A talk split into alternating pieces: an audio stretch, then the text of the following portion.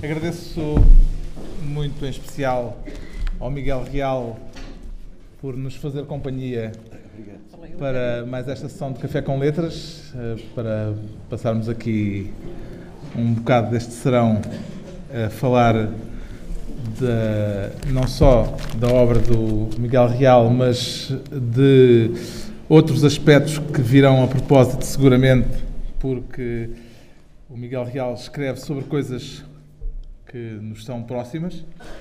Miguel Real é romancista, não sei se esta é a ordem dos fatores, mas depois corrigir-me-á. é romancista, é professor de filosofia, é especialista em cultura portuguesa, é crítico literário e junta tudo isto nas uh, diversas atividades em que se tem envolvido nas letras, uh, de uma forma sempre muito ativa. O, Miguel tem publicado com uma regularidade bastante intensa uh, nos últimos anos e agora publicou um ensaio, um livro de filosofia, depois de uma série de romances históricos. Esse livro, que é o ponto de partida para esta conversa, mas não vai esgotar, evidentemente, a conversa que vamos ter aqui esta noite, chama-se Nova Teoria do Mal e isso, à partida, suscita já uma série de, de questões, mas uh, começava, talvez, pela questão que tem a ver com o, o impulso para escrever este livro, Miguel Real não é da mesma natureza dos romances, não. suponho. Não. Uh, é um ensaio. Veio de onde? Uh, quer dizer, o que é que motivou este romance? Este romance, este, este ensaio, ensaio. Este ensaio. Bem, posso agradecer em primeiro lugar ao Carlos Vaz Marques estar aqui, uma bela oportunidade. já, já tinha estado aqui uma vez na, nesta biblioteca, trazida por uma comunidade de leitores, do qual está presente o José Carlos, não sei bem onde está. Ah, está aqui. E outros, e outros também. Agradeço bastante também. Uh, se puder retificar a ordem, disseste há bocadinho. Uh, em primeiro lugar sou professor e o resto vem tudo a seguir numa okay. amálgama Portanto, que nem sei distinguir. O professor é o, o professor é o primeiro sim, sim, e é daí que deriva depois sim, tudo o resto? É. Em termos de realização pessoal, é. Portanto, quer dizer, no sentido que a pessoa seria capaz de aplicar tudo menos de ser professor. Uhum. Era daquilo que não abdicaria, não, uh, não, de dar aulas. Sim, sim, exatamente. Embora para escrever. Reforma. Pois, mas também houve aqui um período sabático para escrever alguns dos livros que foram publicados nos últimos não, anos. Tive uma bolsa, uh, uhum. uma bolsa onde fui investigar durante cinco anos e estive no estrangeiro, voltei, pronto faz parte da, da vida do professor ter bolsas também. Sim. Portanto, é uma valorização é, profissional. Exatamente, e... exatamente, não é um privilégio ou qualquer coisa de exterior uhum. à, à profissão. Já agora esse período são... sabático fez com que viesse a olhar com outros olhos para sim. a profissão sim, sim, de professor? É, relativizei mais a profissão de professor, até a profissão de vida, a vida, entre aspas, entendida como profissão, uh, no sentido quando se conhece outros países, outros povos, outras culturas. No caso é o Brasil, em primeiro é o lugar. Brasil, Argentina e depois também um bocadinho a Europa durante algum tempo.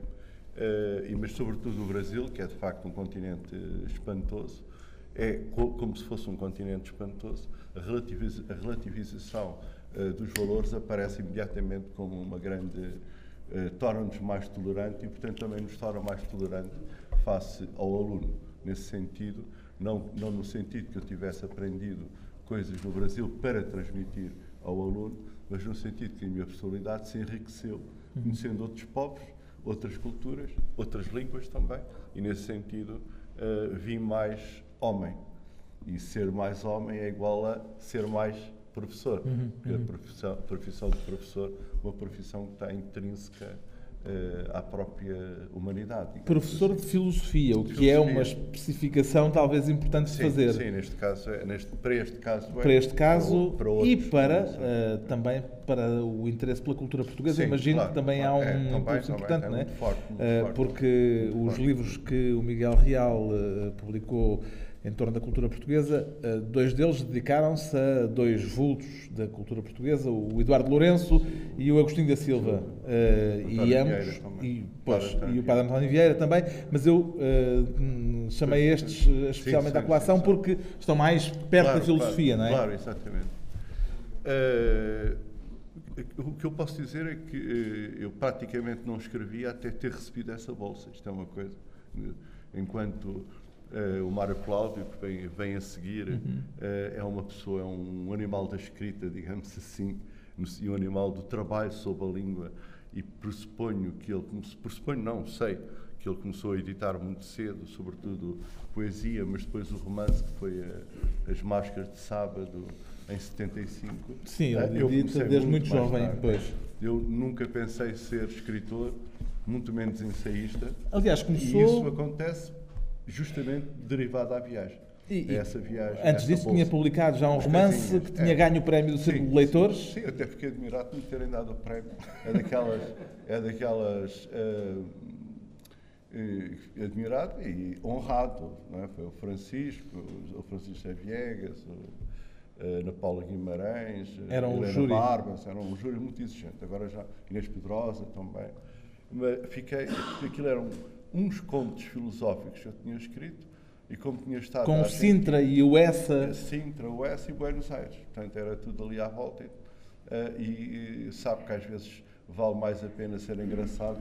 Não, uh, cair em graça do, do que, ser, engraçado. engraçado. Eu sou a, a prova, uhum. a prova provada de que mais vale cair em graça do que ser engraçado. Mas esse primeiro romance era um romance, não era um, era, era um, romance, conto? É. Era, era um romance. não, mas é, um, eu tinha escrito contos e depois dei uma unidade.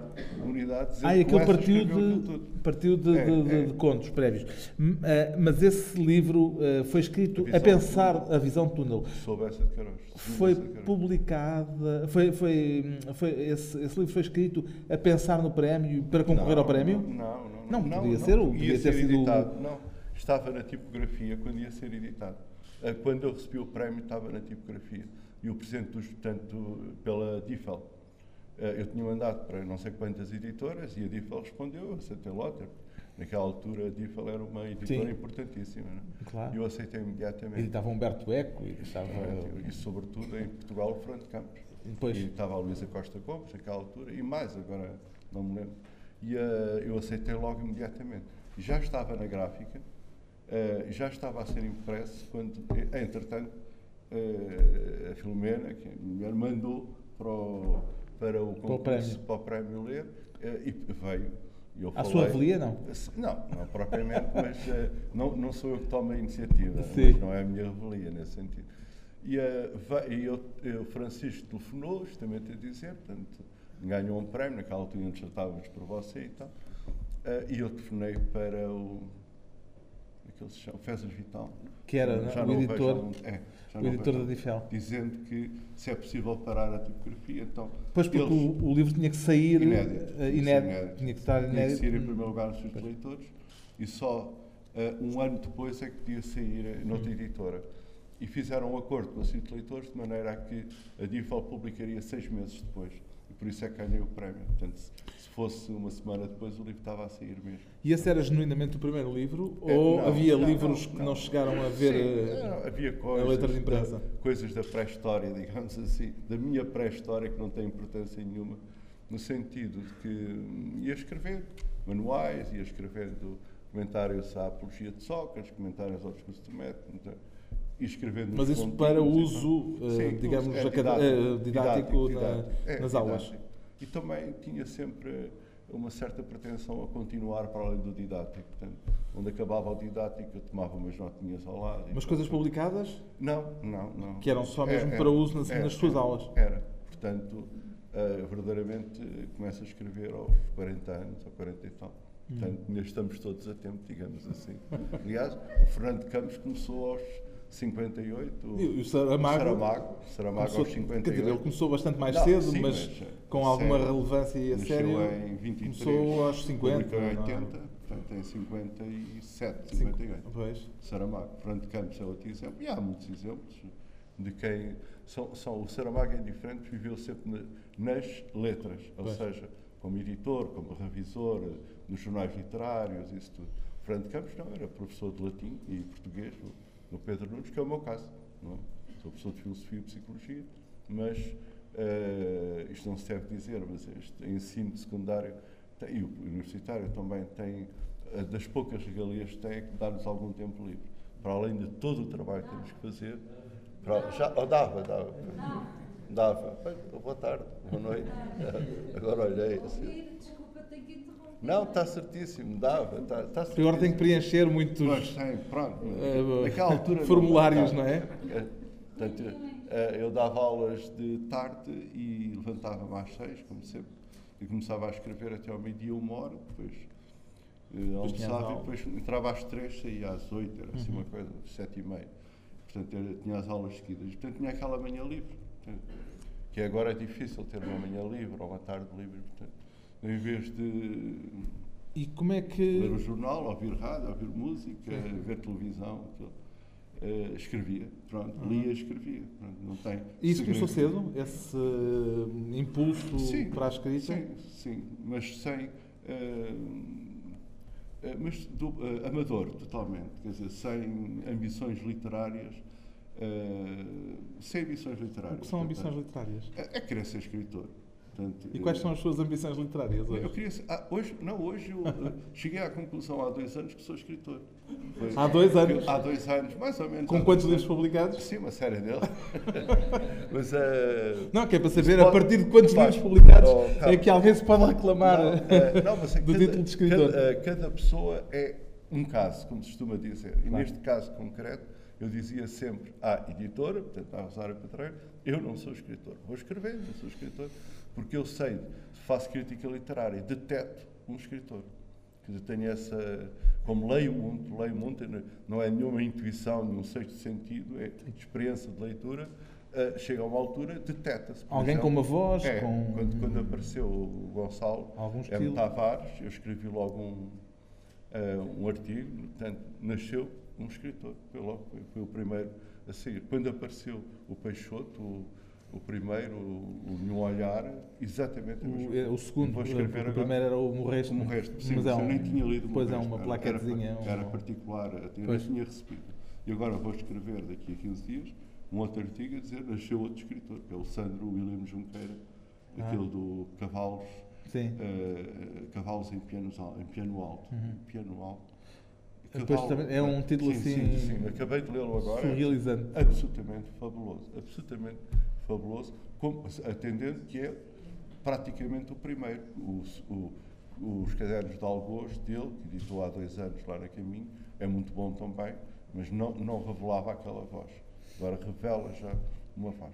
E, portanto, como eu, eu deteto, digamos assim, devido à experiência de leitura, aqueles que são escritores, eu não me considerava a esse nível. Não é? O escritor é o Borges, o escritor é o Saramago, o Lobantunes, o, o Tavares, sem dúvida. E agora não, vou começar uhum. a dizer. Sim, enumerar. O Faulkner, o Joyce. Sim. Esses são o Calvino, que é muito das minhas preferências. Né? O Julián Mari, o, o Vila Matas. Sim, Vila Matas. Vila Matas. O franceses, nem estou a ver nenhum, tem piada. Estava a tentar encontrar um francês. Franceses recentes. É, é franceses recentes. Ah, sim, claro, o, o Malraux, etc. Mas isso, sim, sim, mas... Não vamos agora fazer a história da literatura toda até, até, até ao século, o Racine e o Corneille. Uh, o, o, Miguel tem escrito, sobretudo, romances históricos. Sim. Isso é porque uh, a formação em torno da cultura portuguesa lhe dá uma bagagem e uma informação sim, que depois acaba por canalizar para, é, para a ficção? É exatamente por isso. Ou seja, uh, o romance histórico nasceu absolutamente por um acaso também. Cá está. É, Uh, Nasceu com a Branca. Como é que. Uh, ah, não, não, não, antes, ainda, antes não, do Marquês Pombal. A Branca, a Branca Dias. A Branca é um Dias. muito, muito singular. Eu, eu, estava no Brasil a fazer investigação sobre o Padre António Vieira. E era só o Padre António Vieira. Só, só o Padre António Vieira. Uh, e eu desconhecia totalmente a existência de uma senhora chamada Branca Dias. E estou a falar lá na, no, no Recife, no Centro de Cultura do Recife, com um, um editor e ele diz: Olha, precisávamos de alguém que escrevesse sobre a Branca Dias. E eu, quem é a Branca Dias? Eu não sabia. Fui sincero, não valia a pena estar a fingir. Né? E, ele, e ele disse uma frase que ficou a, a ressoar dentro de mim. Foi a Branca Dias é a mãe de todos nós. Eu fiquei, disse que sim. No dia seguinte fui lá novamente despedir-me, que ia outro. Essa frase está no, no Tá, livro, aliás. Está lá, está, está, está, porque a frase não é minha. E eh, ele disse, e ele já tinha uma, tinha, eu tinha um dossiê com três ou quatro páginas, era tudo o que sabia sobre a Branca Dias. Não sabia mais nada. Eh, e, eu, e eu fiquei, peguei aquilo, agradeci imenso, fui, andei por aí e tal, andei por lá, aliás, depois vim para Portugal e é no avião para Portugal que eu vou ler aquilo. Uh, comecei a ler e comecei a apaixonar-me pela senhora autenticamente. Quer dizer, mesmo foi uma paixão não carnal, não é, não física, mas uma paixão, digamos assim, romântica, intelectual, espiritual. É uma mulher, uma mulher que, uh, que atravessa o, o, Atlântico, portanto, o mar oceano, como diziam então, da primeira metade do século XVI, com sete filhos. O que é uma, e vai para o Brasil, é das primeiras mulheres brancas a pôr o pé no Brasil. Por exemplo, em Olinda, é no Pernambuco todo, diríamos hoje, só havia duas mulheres brancas. Era a Mãe Rosa portanto, e era ela. Portanto, Mãe Rosa altamente católica, ela judia. É? Ah, E acontece tudo de mal que pode acontecer a um homem, neste caso a uma mulher. Um homem no sentido H grande. E ela consegue sempre eh, superar o mal que lhe fazem, eh, morre tardíssimo, deixa 11 filhos, cria uma, uma, uma, uma, uma menina ilegítima ou natural do marido também e nunca deixa de acreditar na sua cultura. Ela vai para o sertão, para Camaragibe, faz a primeira sinagoga do Brasil, faz a primeira sinagoga da América. Nós dizemos sempre que em Nova, foi em Nova Amsterdão, que foi o Abu da Fonseca, em Nova Iorque, não é? Eh, não, a primeira, e hoje está eh, nos, nos novos dicionários, já se retifica isso, já, já está. Hoje, aliás, eh, chega-se lá ao eh, Recife e já há lá uma sinagoga, um museu sobre ela.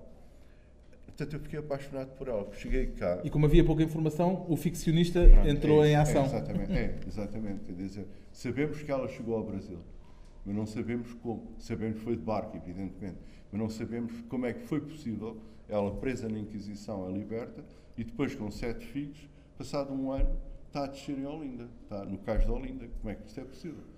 Eu, invento que o, não podia ir nas caravelas oficiais, na primeira metade do século ainda são oficiais, é, são do reino, são, são da corte, portanto só podia ir num barco que fazia tráfico de escravos. Eu digo isso, digo que o marido lá no Pernambuco deu uma pepita de ouro ao, ao homem que fazia o tráfico de escravos, um negreiro e tal, e ela vai. Portanto, isso, é, isso agora entra à ficção.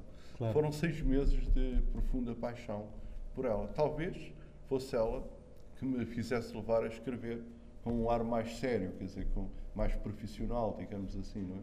Porque tinha que honrar, ia contar uma vida que tinha que ser honrada, não podia contar de uma maneira despiciente, amadora ou romântica, a século XIX. Mas nessa altura já estava em curso o projeto em torno do Padre António Vieira. Eu estava a estudar o Padre António Vieira para uma tese académica, não para Não ainda para a ficção. Não, não, não.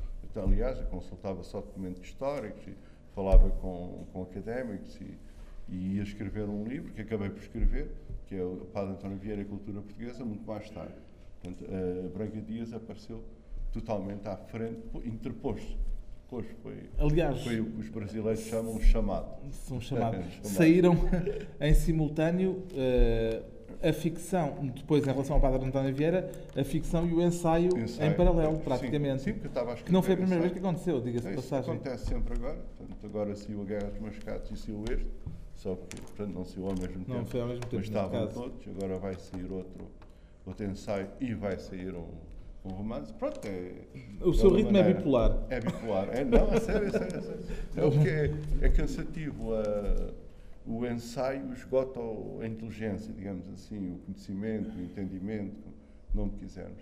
Eh, a ficção esgota a imaginação, a sensibilidade, a sensibilidade. E é, é um pouco esgotante, exatamente, eh, estar eh, um, um ano, um ano e meio só a escrever ficção. E portanto faz aquilo que os, Um que os antigos ficção. agricultores, os antigos, eu não sei se hoje ainda se faz, presumo que sim, o O pousio. Pousio, exatamente, faz. Lá em Sintra faziam, Pois. Batatas de um lado, nabos do outro, e depois no trocavam. ano seguinte trocavam. Nabos de um lado, batatas do outro.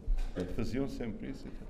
Portanto, quer dizer, isto também não é, original, não é nenhuma originalidade, digamos assim, não é? Hum. Portanto, E este uh, livro uh, apareceu no posio da ficção, da ficção depois da Guerra dos Mascates? É, no final, no meio da Guerra dos Mascates, no meio. apareceu quando Portugal começou a evidenciar um desequilíbrio muito grande uhum. e eu comecei a constatar, ou até a conviver, com pessoas que sofriam imenso e que não via, de modo algum, o poder político, digamos assim, dar satisfação, dar sequer esperança, não é satisfação, dar sequer uma esperança para o trabalho, para a vida, para a sobrevivência das pessoas. É um livro zangado?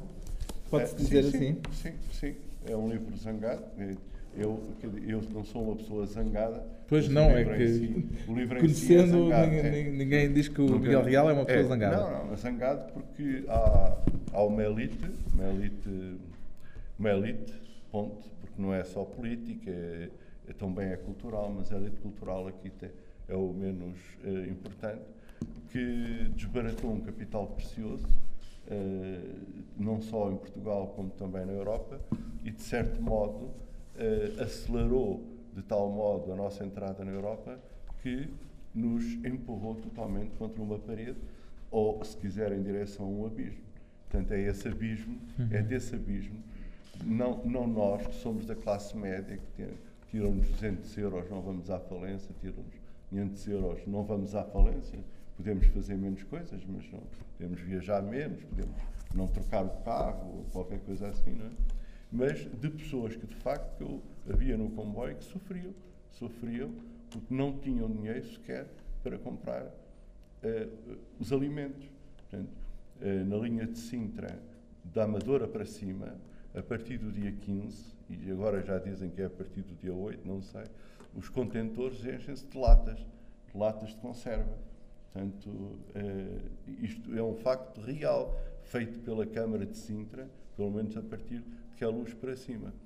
Uh, em que as pessoas, portanto, resignam-se a comprar aquelas latas de conserva, as mais baratas, uhum. nem, nem são aquelas mais caras, e a comer batatas com conserva, batatas com conserva, batatas com conserva, e, evidentemente, não, não, não podemos dizer que passam fome, mas não têm os nutrientes necessários uhum. para que se apareça uma, uma constipação, uma gripe, não evolua para uma pneumonia e a pneumonia, se a pessoa for tão anémica, tão fraca, até pode evoluir para a morte. Uhum. Portanto, há, há, uma espécie, não é propriamente zangada, é uma espécie de revolta. Revolta, porque uh, em Portugal, desde Dom João III, é costume a minoria esmagar a maioria. Portanto, e esta minoria não quer atribuir que seja aquele partido ou outro partido, ou aquela pessoa ou outra pessoa, não é? É uma constante, hum. é uma constante. E eu estava convencido, oh, oh Carlos, desculpa, estava convencido que a nossa entrada na Europa tinha equilibrado Portugal, tinha, portanto, normalizado que éramos um país e via isso, via, via, via aparecer eletricidade em Sintra, por exemplo. Hoje, possivelmente, ninguém se lembra aqui, mas eu andava lá por aquelas terras todas, nenhuma terra tinha eletricidade, nenhuma terra tinha esgotos, não é? Nenhuma terra, nenhuma terra tinha água, nenhuma terra, tirando as mais turísticas, como Polares, etc. Estou a falar de zonas mais remotas ou mais rurais, como dizemos lá. Mas aqui há 30 tal anos? Sim, sim, a seguir, entre, até à, ao princípio da década de 80, as pessoas, eh, se, nós, se eu atravessasse São João das Lampas, por exemplo, via assim umas luzinhas na janela, quer dizer, através das janelas, havia umas luzinhas lá, lá dentro, eram aqueles candeeiros uhum. de Os Petromax, Petromax petróleo, uh, etc.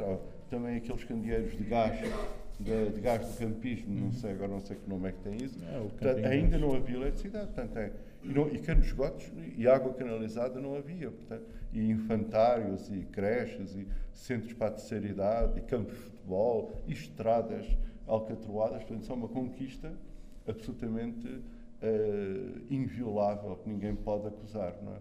Mas, e, portanto, nós olhamos para isso e vemos, pronto, normalizámonos, e os, os, os, os, os camponeses mandaram os filhos à escola, que era uma coisa que também havia uma escola em Fontanelas, depois havia outra escola 20 km depois, ninguém, digamos assim, frequentava a escola, e quando frequentava era logo aos 10 anos já estava a pensar num ofício. Portanto, num ofício.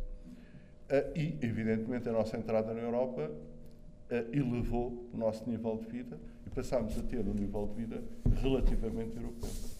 O que nós constatamos é que, neste momento, está a acontecer que estamos a caminhar para o terceiro mundo. Ao contrário daquilo que até há pouco tempo fazíamos, até à década de 90, hoje estamos a caminhar para o terceiro mundo. E o terceiro mundo é o quê? É uma desigualdade. O terceiro mundo tem centros comerciais riquíssimos. São Paulo tem, eh, sei lá, o Uruguai tem centros comerciais um, fabulosos, uh, Buenos Aires, superiores àqueles que nós uh, temos aqui, não é? Uh, mas quem é que na Argentina frequenta esses centros comerciais? Na Argentina são 10 ou 12 milhões, não é? Há um milhão que é riquíssimo, pronto, um milhão é 10% da, da população e faz gerar a economia. Uhum. Vai aos centros comerciais, vai, o, o, povo vai todo para o futebol, que aquilo é baratíssimo, é? faz gerar o, os restaurantes todos, faz, faz gerar os carros importados todos que aparecem, faz gerar as livrarias, faz gerar isso tudo. É essa gente. Depois temos 9, 10 milhões que vivem, eh, digamos assim, eh, de uma maneira mais ou menos miserável. No Brasil é a mesma coisa. Se vamos para a África, estas, estas discrepâncias ainda são maiores. Uhum. Na Ásia, na Ásia depende, do sul da Ásia não tanto, mas para o norte ainda é pior. Portanto, para 1 bilhão e 200 milhões de, de indianos, há cerca de 200 milhões de ricos. Portanto, 1 bilhão e 200 milhões. Portanto, é, e é. Portugal está assim. Uhum. E isso a pessoa pode-se pôr na sua concha de marfim não é? e não falar, mas também pode diz, daram um grito. Uhum. Se eu tivesse vocação para a política, ia para o partido político. Não o tinha, escrevi um livro. Pronto. Pronto. É, Mas esse livro, que é este livro, Sim. Nova Teoria do Mal, é isso que o Miguel está a enunciar na apresentação, que são que tem 24 páginas, uhum. menos, porque começa na página 12, portanto tem 12 páginas. 12 páginas. Uh, é esse diagnóstico. Sim. Mas o livro é toda outra coisa. Pois, é sobre Porque... Não, não é toda outra coisa. Não, é toda outra coisa no sentido em que uh, não, não, não corresponde. É ligação direta, não é? é não, não, não corresponde sim, sim. a esse diagnóstico, sim. nem é um livro de atualidade política. Não. Portanto, é um livro, uh, é um livro teórico, denso. Em que explica como é que uma pessoa no poder pode fazer mal aos outros e sentir-se bem. A, a, ideia, eu digo aí logo, sim, sim, sim, é, até dou um exemplo? Uh, como é que uma pessoa, até por vezes, não, não constata ou não sabe, não, não sabe, não, não tem consciência de que está a fazer o mal porque não convive com ele. Eu li este livro como uma, não sei se, se estarei a lê-lo bem, como uma atualização da Ana Arendt e de, sim, sim, do princípio é, da banalidade do mal. É, sim, quer dizer, do, do, aquele postulado da Ana Arendt, judia. É, qualquer que... um de nós aqui pode fazer o mal e tem prazer nisso. Ela não chega tão longe como o Laurent, que não. é um outro, que diz que o mal é inato, é, é, é genético, digamos assim, por causa da questão do, da agressão. E que nós hoje, que somos sociedades pacíficas, sobretudo na Europa, temos que, na Europa, na América, nos países mais evoluídos... O homem é constitutivamente mau, mau página 139. Exatamente. É. Lawrence e o Freud também. O, Lawrence, a, o Conrad Lawrence. O Conrad Lawrence, o, o, pai da etologia. Da etologia, o estudo do, anima, é, do comportamento exatamente, animal. Exatamente. Ele tem uh, história da, uh, o mal, história da agressão, história do mal natural, agressão, história do mal natural. Uh, não sei se está traduzido em português ou não, mas que é um livro absolutamente brilhante. Não é? E o mal tem a ver, no caso dos animais, com o território específico. É? Qualquer professor sabe que numa, numa turma que tenha 30 alunos e cada aluno só tenha, de certeza, meio metro quadrado para se mexer, que essa, essa turma vai, tem, devido a estas condições territoriais... Vai gerar mais conflito. Mas, mas, é indubido, ainda por cima, se tiverem pavilhões superaquecidos eh, e tiverem perto do meio-dia, a partir do meio-dia, que eles estão com fome, já estão desde as 8 da manhã, portanto, tudo isso. Isso, ele provou isso através de experiências com, com animais. Uhum. nenhum gorila macho novo cede o seu galho a um gorila velho, a um gorila cria. Macho também, tem que ser macho. Uhum. Porque tem três fêmeas por baixo dele. E, portanto, ceder o seu galho, ceder o seu galho, é aceitar que aquelas três crias, a três fêmeas e o bando de crias que anda à volta, passe para outro gorila.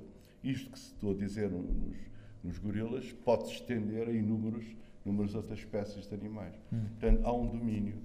Isto é a origem da família.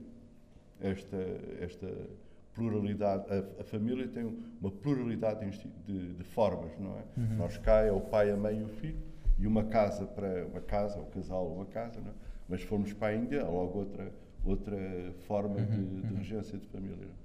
Uh, o mal tem a ver justamente quando eu perco esse meu território. Eu não o tenho sequer. Então só posso fazer o que eu posso reconquistar. Por exemplo, assaltar bancos, assaltar supermercados. Eu não o tenho, então vou reconquistá-lo através do mal, que é a destruição uhum. de propriedade alheia, a destruição de violência contra Mas isso também é, decorre de uma uh, visão nossa que não é universal, porque essa que é pela destruição. O princípio da razia, que é uma expressão que nós utilizamos, que nós importamos uh, uh, creio que a, que a, palavra de origem árabe, uh, nós importámos com, com, com um sentido pejorativo, a cultura da razia era a de que duas comunidades vizinhas uh, se equilibravam mutuamente pela pilhagem natural e sem uh, ser vista como, uma, como qualquer coisa de negativo, porque se uma estava próspera e a outra estava empobrecida, empobrecida tinha o direito, era um direito, o isso direito é, de ir. É, claro, isso à, é europeu a dizer. Agora, próspera. Veja aquela que está na próspera e chega a 30, a 30 guerreiros. E, imagina, o Carlos, Carlos imaginemos nós uh, Conímbriga, por exemplo, Conímbriga, uhum. todos estamos a ver Conímbriga. Em Conímbriga, em Conímbriga, em Conímbriga vivia uma comunidade romana, sobretudo romana, cerca de 5 mil pessoas altamente civilizada. Agora, esse exemplo, altamente civilizada. Tinha vidro, tinha perfumes, foi encontrado na, na, nas escavações, tinha espelhos, tinha escola, tinha fórum, etc. É? Portanto, altamente civilizada ao nível romano. E um dia vê chegar 50 mil suevos. Alguns a cavalo, a maior parte a pé, uh, todos que não têm vidro, não têm. Uh, ah, tinha escola, não tem, nem sequer tem cultura escrita, portanto, só oral, tem aquelas lendas, lendas antigas, uh, não, não têm uh, perfumes, não, têm, não se lavam, lavar é de vez em quando, quando aparece, não se penteiam, pentear é a mão, portanto, não tem pente, a cultura de, de Conímbriga tem pente, tem, tem pentes, nós dizemos tem pentes, mas tem alguma importância, tem. Hum. Há dois mil anos tem uma grande importância, porque os, os, os celtas não tinham pentes. Portanto, tinham, faziam com a mão, com a mão, possivelmente com um ramo mais grosso, etc. Mas não tinha aquele trabalho no Sim. marfim, o trabalho da madeira, de fazer um pente. Para nós hoje, vamos ao supermercado, Sim, não é uma coisa banal. Exatamente. Estes 50 mil mataram, destruíram Conímbriga, está lá as ruínas ainda hoje, mataram a maior parte dos resistentes, que eram sobretudo homens, escravizaram mulheres e crianças e muitos homens e foram vender ao mercado de escravos daquilo que chamaríamos hoje eh, a zona da Figueira da Foz, não, não lembro o nome. Eles têm, este, estes não tinham nada daquilo e assaltaram. Porquê é que não deram a volta e passaram ao lado? Porque queriam ter aquilo. Sim. Portanto, é o princípio da razia. Sim, não, mas o princípio da razia é um princípio cultural muito específico é, assim, e num, sim, em, pronto, em okay, culturas muito específicas, pois, sobretudo pois, culturas claro. africanas. Sim, sim, sim, e está documentado por antropólogos como tá, toca, tá, que não é uma, pois, claro. não é uma agressão, São, não, é, é, não, não, não passa por agressão. É. E nesse caso é, é uma, uma conquista, uma agressão. Portanto, é... Isto é o mal. É, portanto, ah. há, há quatro fontes para o mal, digamos assim. Para hoje, que nós hoje eh, não lidamos praticamente com elas, a não ser a morte que é a escassez, não lidamos nós na Europa, não é? Sim. Quando saímos da Europa, vemos escassez em todo o lado, isto é importante que se diga. Uma é a escassez, que passa pela fome, pela sede, sobretudo, que é uma coisa hoje, quando abrimos as torneiras, não nos lembramos que há 200, 250 anos não havia torneiras na Europa.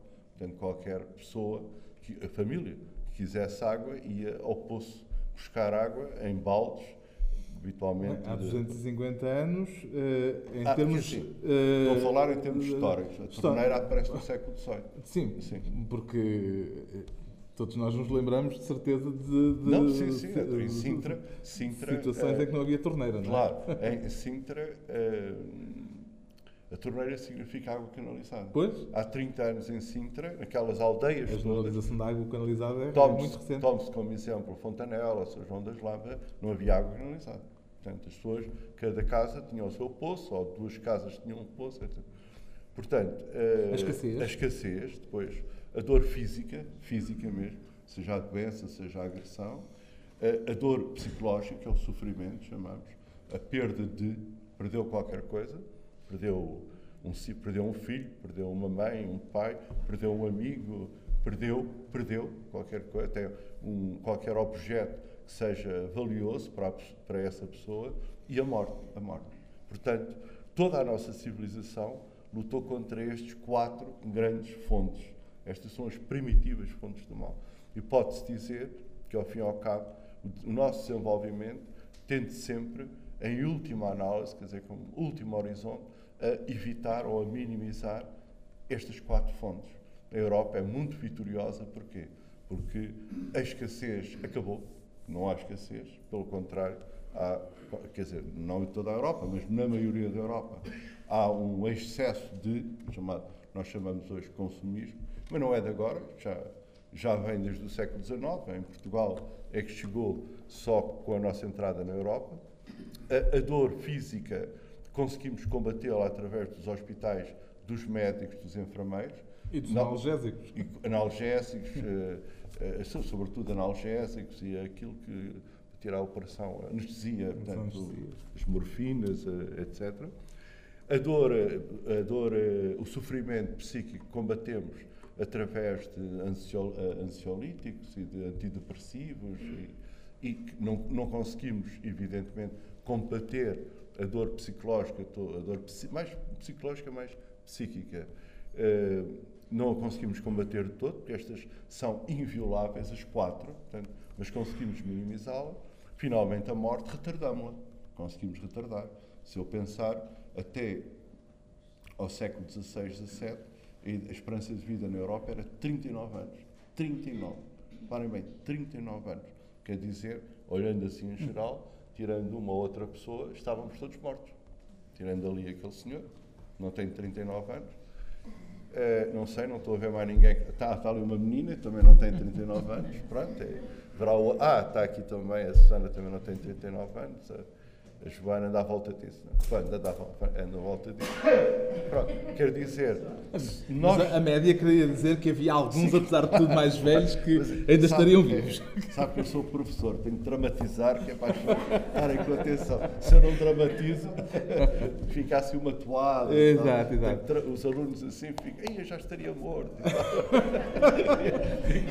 é gráfico. é, tem mais 10 minutos de atenção. Uh, portanto, uh, a grande luta da Europa foi atirar para o terceiro mundo, como chamamos hoje ainda, é um, está um pouco em desuso, estas quatro fontes do mal e criou outras. Criou outras. O cristianismo criou a fonte do mal, a carne. A carne, o corpo, o sexo, é? o aspecto carnal. É? E se olhamos para, para os cristãos uh, verdadeiros, quer dizer, os sacerdotes, as, os frades, as freiras, todos tapados. Os sacerdotes, agora já não tanto, mas andavam absolutamente todos tapados, inclusive a freira, como sabem, nem sequer uh, podia mostrar uh, o cabelo, só podia mostrar a cara. Uh, portanto, o, o, corpo aparece como uma, o lugar do demónio. Portanto, este é um, um quinto mal que o cristianismo traz. O, as tentações do corpo. Era a luxúria, era a gula, etc, etc. Traz outro, que é o mundo o mundo, que são aqueles pecados que é a inveja de querer, ter, querer tanto como o outro, ou mais que o outro, é? a malícia, a, o, a mulher do próximo. Portanto, o mundo e a carne aparecem. Por isso, os grandes cristãos, aqueles que são mesmo, eram nessa altura verdadeiramente cristãos, isolavam-se. Lá em Sintra temos capuchos, na Rábida temos capuchos também, que eram monges, ainda há quatro, há pouco tempo, pelo menos há um ano ou dois, ainda havia quatro capuchos na Évora, tinham feito a voto de renúncia. Mudez, não falam, não falam. Portanto, é absolutamente recusa de tudo, só, só falam na, na, missa, para os cânticos e para, e para a homilia, etc. De resto, entre si passam 24 horas, as outras 23 horas, sem falar, só podem falar se houver absoluta necessidade. É? Só, hoje em Portugal só há quatro, ou pelo menos há dois anos havia quatro em Évora, nos Capuchos de Évora. Este é o lugar máximo, não é? já não é preciso falar dos padres que iam para o deserto, Santo Antão, etc.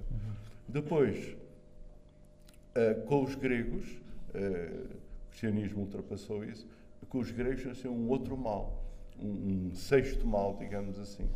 E, e, a Grécia é a mãe da Europa um pouco por causa disso, que é a ignorância. A ignorância é um mal. Portanto, os gregos são os primeiros a dizerem, Sócrates, Platão, que ser ignorante, ou seja, não saber ler, não saber escrever, naquela altura era simplesmente isto, não saber ler, não saber escrever, não pensar a partir de Homero, como eles diziam, que ler era ler os poemas de Homero, partes, não é?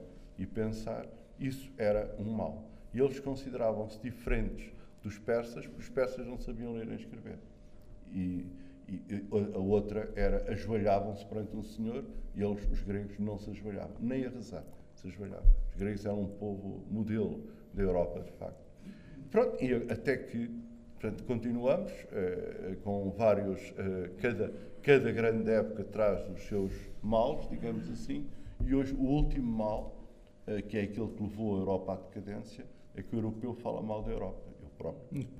Eu, o europeu, essa é a grande. Quando uma civilização se põe em risco, se põe em causa, não é? Uh, quando uma civilização se põe em causa, está de certeza num deslizamento para baixo, hum. está na decadência. É? E depois há um fator que é várias vezes referido no seu livro uh, e que eu queria perceber em que medida é que é causa e em que medida é que é consequência que é o do ponto 1.3.1. O Deus cristão encontra-se em fase histórica moribunda. É. Os valores uh, da nossa civilização são valores que estão a desaparecer. E a causa ou consequência? É, uh, são as duas coisas. Quer dizer, uhum. não se consegue. É um labirinto que todos caminhamos num vórtice para o abismo e caminhamos, de certo modo, alegremente. Vamos ao cinema, vamos ao futebol, vamos ao, aos supermercados, vamos para o Algarve etc. Mas uh, se nós pararmos para pensar como era assim há 200 anos, como era assim há 100 anos, até mais para trás, constatamos que há cerca de 100 anos, uh, e na Europa, concretamente, com evidência, com evidência a partir do, do final da Segunda Guerra Mundial, estamos a caminhar nitidamente para uma, para uma decadência. A decadência não significa que vamos uh, desaparecer. A Europa significa que é não fazemos história. Não fazemos história. Portanto, a Europa faz história há 3 mil anos, digamos assim, desde, desde o século X a.C. Fazer história quer dizer ser, rele frente, ser relevante é. a nível global. É, ou seja, os indianos, os chineses, os, os asiáticos em geral, os africanos, os, os, americanos primitivos, não, não os americanos atuais, porque são, são filhos da Europa, não uh, recebiam sabedoria isto é, matemática, física, astronomia, etc. Aprender, recebiam a escrita, etc., da, da Europa. É? A última grande civilização a resistir foi a China, em que tinha os caracteres cínicos, os caracteres cínicos, que não abdica e continua. Cínicos com S. Cínicos, assim, sim, com, com S, eu não estava a ver, uh, e que não abdica, e nós vamos lá, eles continuam sempre a usar, mas já têm ao lado também, agora nas grandes praças centrais, começam a ter os caracteres uh, romanos, ou os nossos caracteres. Ora, uh, portanto, quem é que levou a matemática para a China? Foi o, o dois, dois jesuítas, portanto, italianos, o, o Ruggiero e o outro, o Ricci, portanto, no século XVII. É? Quem é que levou a astronomia para a China? Foram os jesuítas, neste caso a China. Quem é que levou a razão matemática para Coxim, para Goa, para, para a Índia toda? Foram os portugueses, depois os holandeses, depois os ingleses, etc. Quem é que levou uh, a escrita e a leitura e o livro para a África? Foram os europeus. Portanto, e quem é que levou para a América Latina, para os aztecas e depois para os tupis, para os guaranis? Foi a Espanha.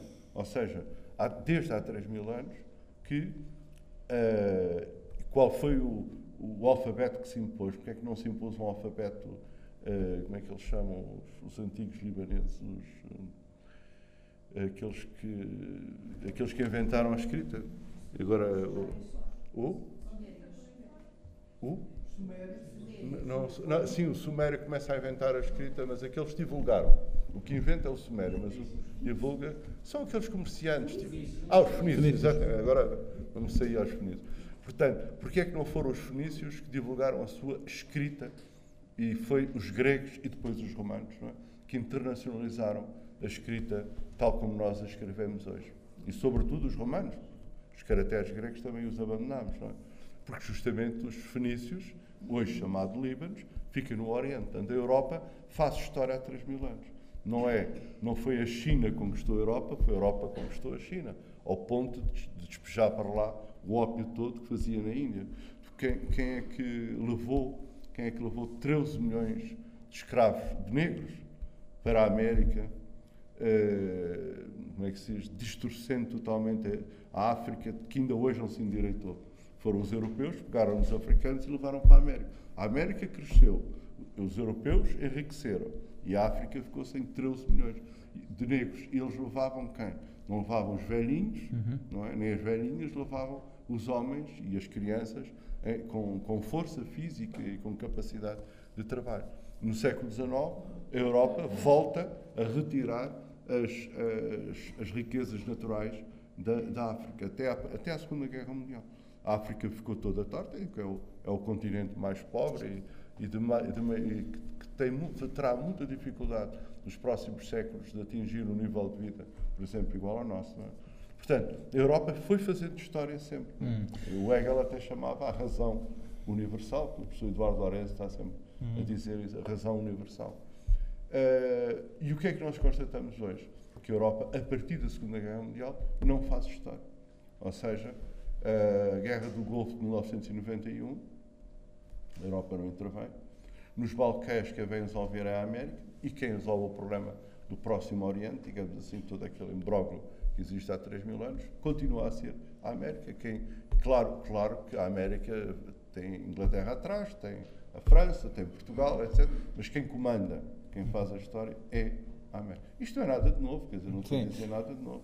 Só por vezes é preciso chamar a atenção entramos numa decadência. E esta decadência vai como dizia o Hegel, portanto, agora já que citei o Hegel, é? o Hegel dizia: a China está a dormir há 3 mil anos e vai acordar, dizia no século XIX. Portanto, o que é a decadência? A decadência é nós começarmos a. Fizemos 3 mil anos de história e agora vamos entrar em decadência durante 3 mil anos. A Europa, para o europeu, a decadência eh, não significa eh, o, o abismo, significa que estamos virados para nós próprios e fazemos aquilo que já fazemos hoje. É? Os ingleses têm um Morris, exportam para a Alemanha, a Alemanha exporta Volkswagen para a Inglaterra, depois exporta o Mercedes para a França, a França tem a Renault, exporta para a Alemanha. O, a Itália tem o a Fiat. Fiat, a Fiat exporta para a Alemanha, exporta para a França. Todos estes exportam para nós. Os mais atrasados. Somos os mais atrasados, por isso é que. Mas exportam para nós, exportam para a Polónia, exportam Sim. para. Estou a falar agora só desta zona, então. Isto, isto significa decadência. Sim. E, portanto, e quando chega cá um brasileiro com um quilo de laranjas custa 10 cêntimos, nós fazemos um uma taxa alfandegária a dizer não, não pode ser. Só não vendemos as laranjas de Setúbal, que custam 80 cêntimos. Pronto. Custou o quilo 80 cêntimos, qualquer coisa assim. Eu estou a inventar Sim, os 10, os 80. Portanto, chega a uma altura que tanto ando mandar laranjas, papaias, etc, etc, tanta coisa mais barata para cá, que há de romper as fronteiras. Foram os chineses, não foram os brasileiros, foram os chineses, romperam e põem tudo aí ao preço da, da chuva, como se como se costuma dizer, e isso significa, portanto, já não consumimos europeu, claro que consumimos, mas não consumimos, assim, de há 10 anos para cá, consumimos chinês, consumimos brasileiro, e agora por aí fora, não é? Hum. E não produzimos o suficiente para esse consumo. A questão aqui é a articulação entre a lógica económica, que está subjacente a isso, e a lógica cultural. Sim. Uh, porque, se bem entendo, o Miguel Real defende que há uma lógica cultural que que, antecede e que está como pano de fundo sim. da lógica económica e que a explica em certo sentido, ou que a sim, uh, antecipa. As, uh, ideias, as ideias explicam a realidade. Antecedem, antecedem e provocam a realidade. É. A realidade. Repare, nós ah. depois pegamos em romances agora, atuais, os atuais do século XXI, é? e são romances uh, maléficos, são romances aterrorizantes, são, são, já não tem a ver com aquele romance antigo, romance gótico, são romances, pegamos no, no Tavares, não é?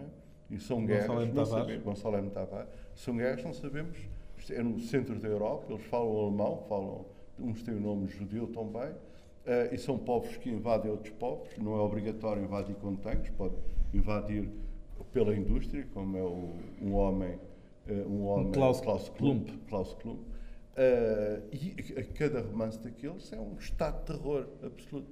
Pegamos numa Casa da Escuridão do Peixoto, e estou a falar da nova geração, se falar do Saramago já sabemos que então ainda é pior, uh, e eu, por exemplo, tive para o romance quando estava um invasor com uma agulha a espetar olhos na menina, não sei se se recordam, uhum. parei, depois retomei uns meses depois, e não tinha sentido isso desde que, desde que o Saramago, em 91, pôs uh, o São José crucificado no, no no Evangelho, segundo Jesus Cristo. Portanto, agora vem o Sandro William Junqueira, também. Que é, que é brasileiro? Que é, não, não, não. O Sandro William Junqueira não é, é brasileiro? vive em Portimão. Acho que nasceu em Angola, Moçambique. Ah, assim. pensava que era brasileiro. Não, não é professor de teatro em Portimão okay. e, e, tem, eh, e fala português corretamente.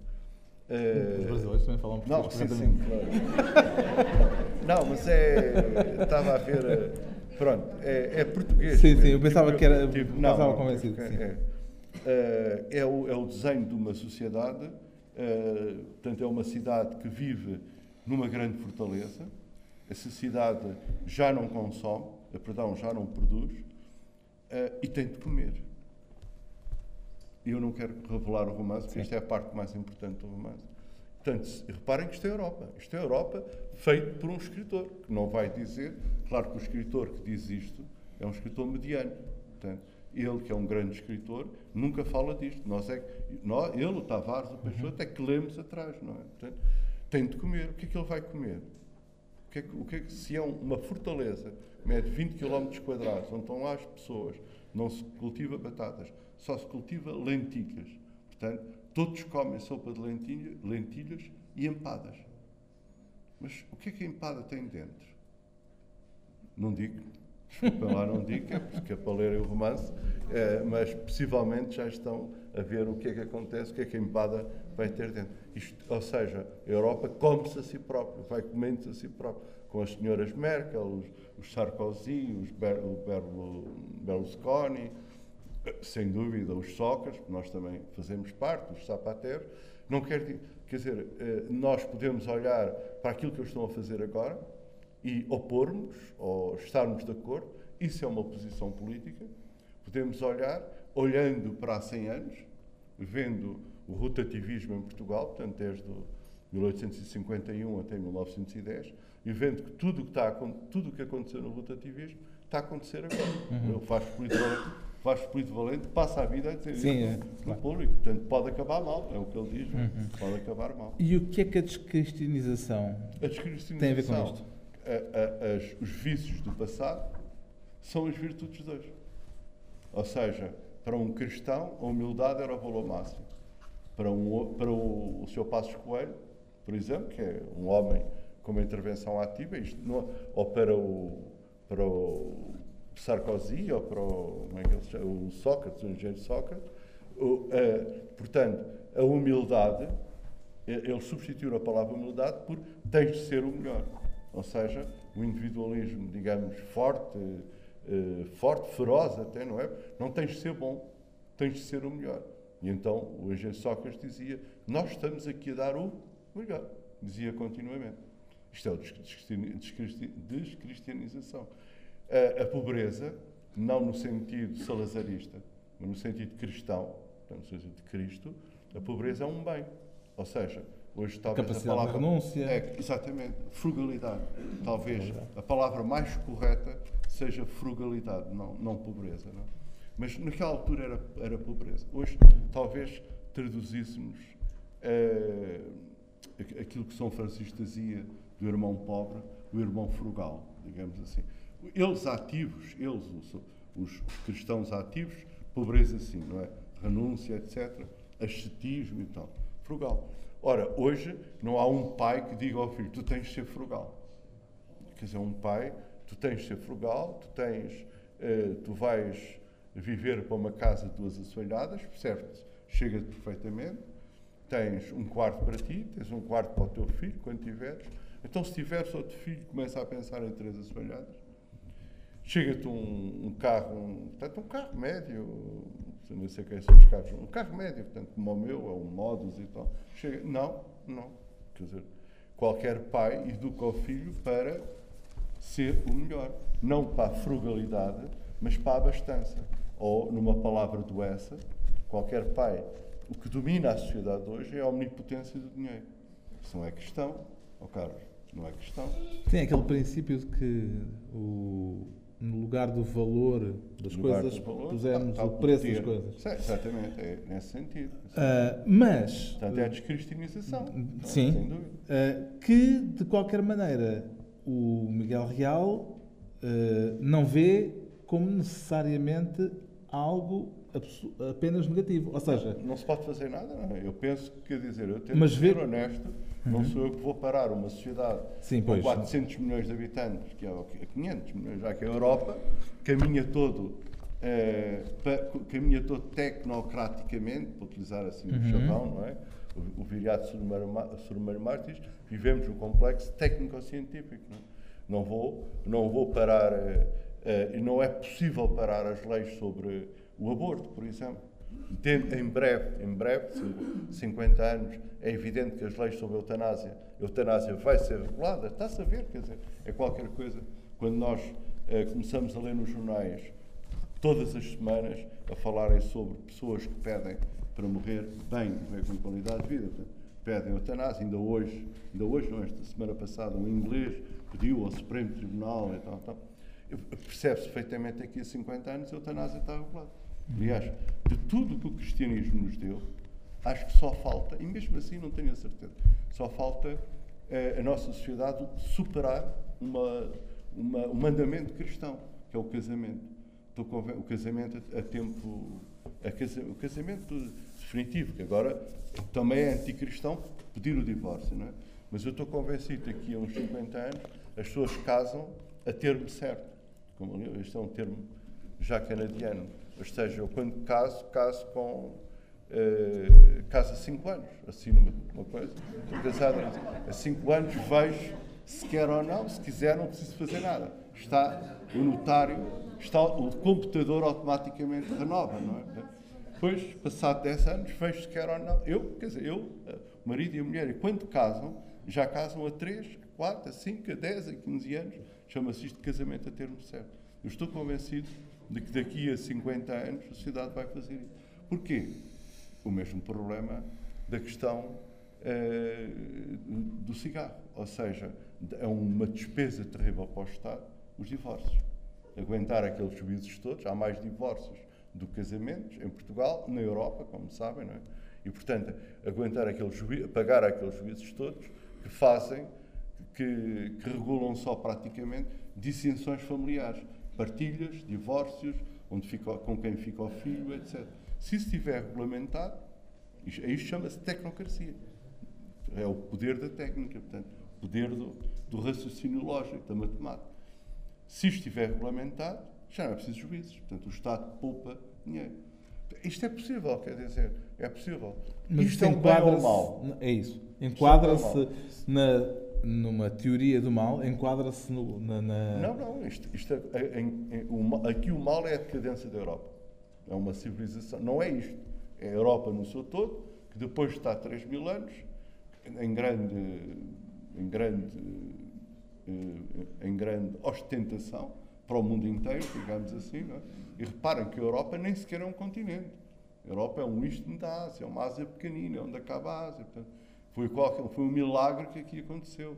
Mais, mais, há mil anos, nós olhamos para a história e há mil anos Se nós tivéssemos os dois, assim, a ver a história da África, do, do Oriente, a Ásia em geral, a América, a América que não estava descoberta, mas se pudéssemos olhar, diríamos quem se vai desenvolver é a civilização árabe. Que era a civilização árabe estava em expansão. Uhum. Expansão para a Ásia, expansão para a África toda, toda, toda, até ultrapassando o Saara, não é? Como, como sabem, expansão para a Ásia, portanto, ocupam, ocupam pelo menos em termos de valores, o muçulmanismo ocupa a Índia toda, continua para o sul da China, e para, uh, e para a Europa. Estava a chegar, tinha chegado a Barcelona, como, aos Pirineus, tinha chegado aos Pirineus. Então nós diríamos, há mil anos diríamos, quem vai ser a solução do futuro é os, são os árabes. Não, foram os cristãos. Portanto, quer dizer, a Europa é, é um continente valoroso, digamos assim, um continente, é talvez o continente mais culturalmente valoroso e tecnicamente valoroso que apareceu foi a Europa que nos deu esta, essa, agora que olhem aí para o, para o planeta, quem, quem, é que nos deu essa representação? Foi a Europa. Foi a Europa que uniu as ilhas todas, disse que a Terra era todo um arquipélago, que era redonda, etc, etc, etc.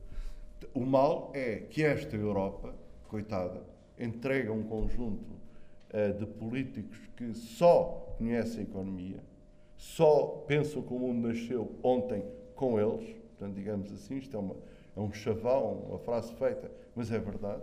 Portanto, que esta Europa vá entrar numa decadência. A decadência significa quando o grande problema do europeu for só, só, só, portanto, não, não vai passar fome, não.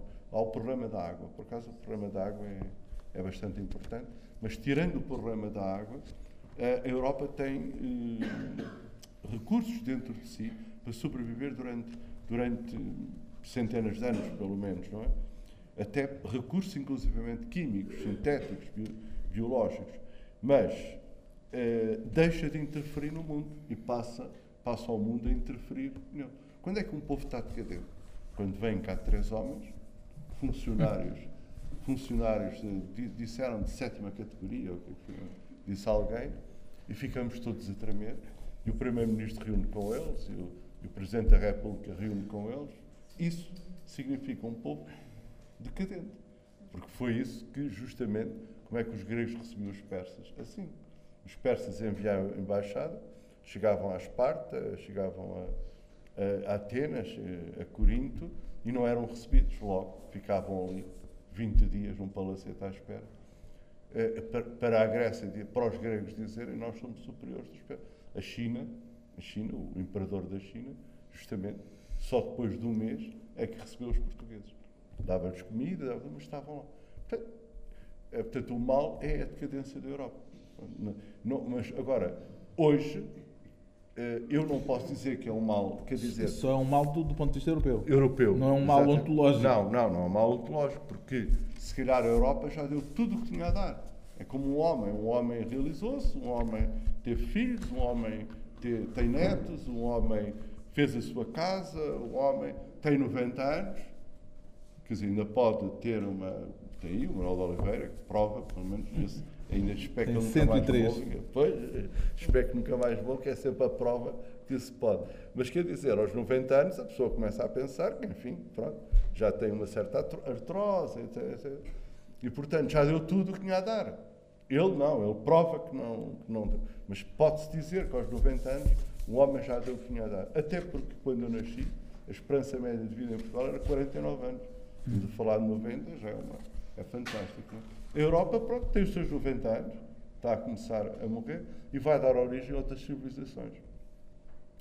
Que civilizações? Esse é que é o problema.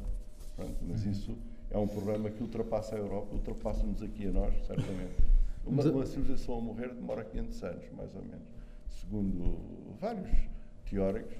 Portanto, ainda vamos morrer durante 500 anos. Vamos morrendo, vamos morrendo, vamos morrendo. Pronto, e depois há de chegar um dia que então nunca.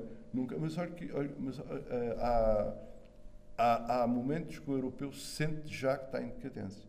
Hum. É quando, quando chega a um certo país uh, e diz assim: já não diz eu sou português, porque sabe que esses países não conhecem Portugal, eu sou europeu. E eles ficam a olhar para o europeu. europeu Isso aconteceu-lhe? Sim. Onde? No interior da Índia. Ninguém conhece a Europa. Hum. Ninguém sabe o que é a Europa. No sul da China, ninguém sabe o que é a Europa. A Europa. Grande problema do sul da China. Mas, se calhar, quando o Marco Polo lá chegou também. Não, sim, foi recebido com o mesmo espanto e com a mesma ignorância. Foi o primeiro a chegar, não é? Eu devo ser o. o deve, foram já 5 milhões de europeus à China antes de mim. É? Quer dizer, não, não sabem, pura e simplesmente. Também, sem dúvida, que deve haver um sistema de ensino que não hum. propicia a Europa. E não propicia a Europa porquê? Justamente porque a Europa está a entrar numa série. Quer dizer, eu, isto, isto é inevitável, é imparável. Não é mal nem bem. São as civilizações a moverem-se, não é? É isso que eu estava a dizer, é quase biológico, não é? Pois, é pois pena é eu... para nós.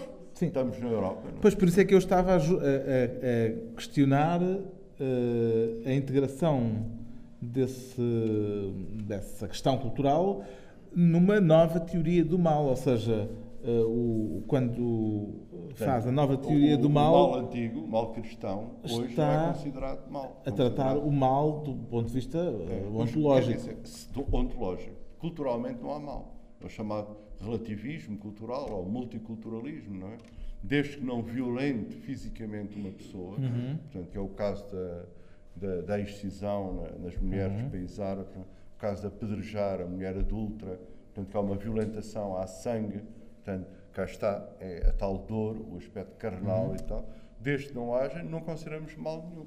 Portanto, se há povos que são mais ambiciosos, e os povos cristãos são menos ambiciosos, católicos, cristãos não, católicos são menos ambiciosos, se há povos que uh, têm um, um, ritmo de casamento uh, que a mulher é inferior ao homem e nós já não temos esse ritmo de casamento, chamamos a isso multiculturalismo. Trajes, costumes, religiões, filosofias, até participação política, só, chamamos multiculturalismo, desapareceu o mal. Portanto, o mal social, o mal cultural, uh, diluiu-se neste relativismo cultural. Uhum. Mas não deixa de haver um mal ontológico. Continuamos a morrer, portanto, continuamos a ter dor, continuamos a ter sofrimento interior, é?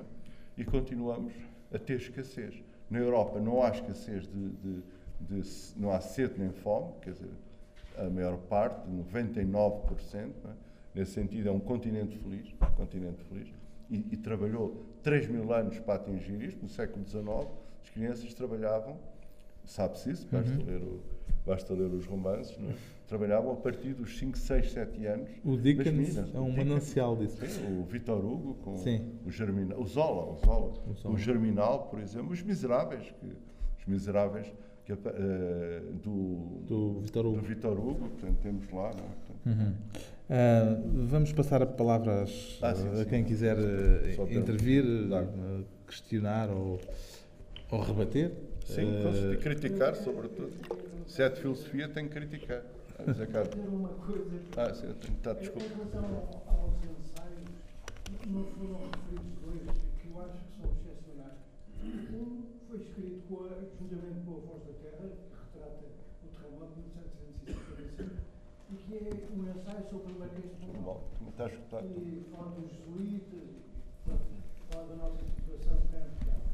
Esse é um, é um ensaio fabuloso. Obrigado. O outro é o último essa, uhum. escrito uh, sobre os últimos 10 anos ou 5 uhum. anos do Essa de Queiroz, do João Brasil, também é, é extraordinário. Isso é em relação aos ensaios. Uh, o, o, Miguel Real escreve muito uh, muito autores, como o Agostinho da Silva, o Fernando Pessoa, o Padre António Vieira, fala sobre o Quinto Império. Então, a questão que eu queria pôr era esta. Como é que uma pessoa que, não sei se acreditas, mas pelo menos bolas do Quinto Império, vende a Europa assim e vende Portugal como está? E, uma vez que esses intelectuais falavam o Quinto Império se iria realizar em Portugal. Portugal era um instrumento de realização do Como é que vês, é, como é que se pode articular o Quinto Império com a situação atual e se achas que o Quinto Império ainda se vai realizar? Pois, é, é, é difícil. Praticamente posso dizer que nem tenho opinião sobre isso. Uh, no sentido que leio, uh, mas não. Leio, reflito sobre ela, sobre a questão, uh, e, portanto, li bastante com o padre António Vieira e o Agostinho da Silva, que era a idade do Espírito Santo, é a mesma coisa que a idade do Quinto Império. E o Pessoa também, que acabou de sair agora a edição do Jerónimo Pizarro sobre o Sebastianismo e o Quinto Império, que é uma, uma edição muito boa. Portanto, não há dúvidas que o Pessoa, o Pessoa acreditava nesse Quinto Império. Há várias versões do Quinto Império. Há quem diga que, por exemplo, para fazer ligação àquilo que falámos agora, o Quinto Império está realizado.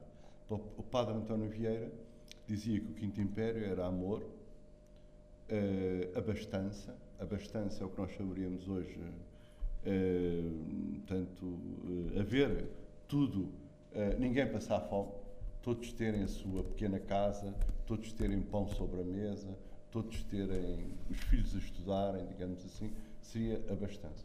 O amor era aquilo que nós podíamos chamar hoje, portanto, hoje que já não, não somos tão cristãos quanto ele, para ele era o, o amor de Cristo, repercutido pelo Espírito Santo em cada um de nós, não é?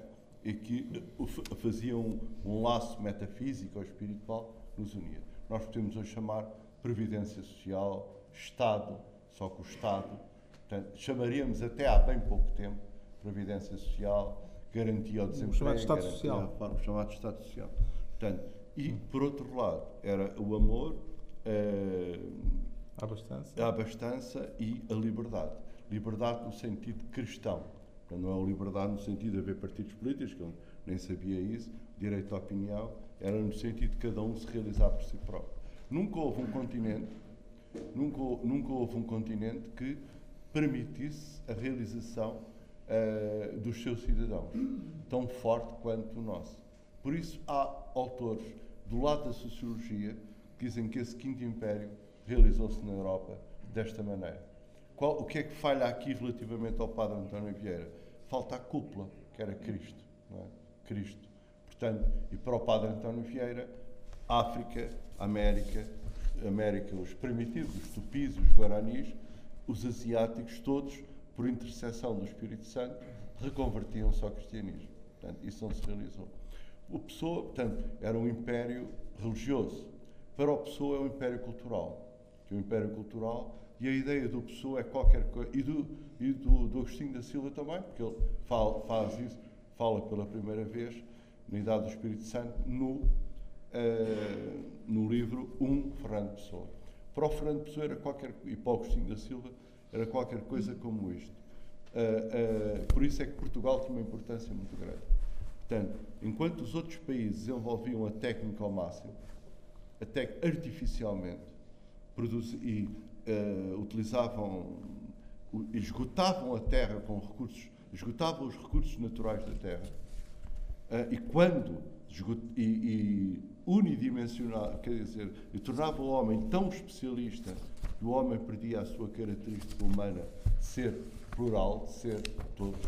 Cada um era engenheiro, mas o engenheiro não era engenheiro de engenharia, era só engenheiro de tratores, digamos assim. Sabia tudo sobre tratores, mas não sabia mais nada de nada, a não ser o futebol, aquela pronto, televisão, aquela coisa toda, toda a gente sabe.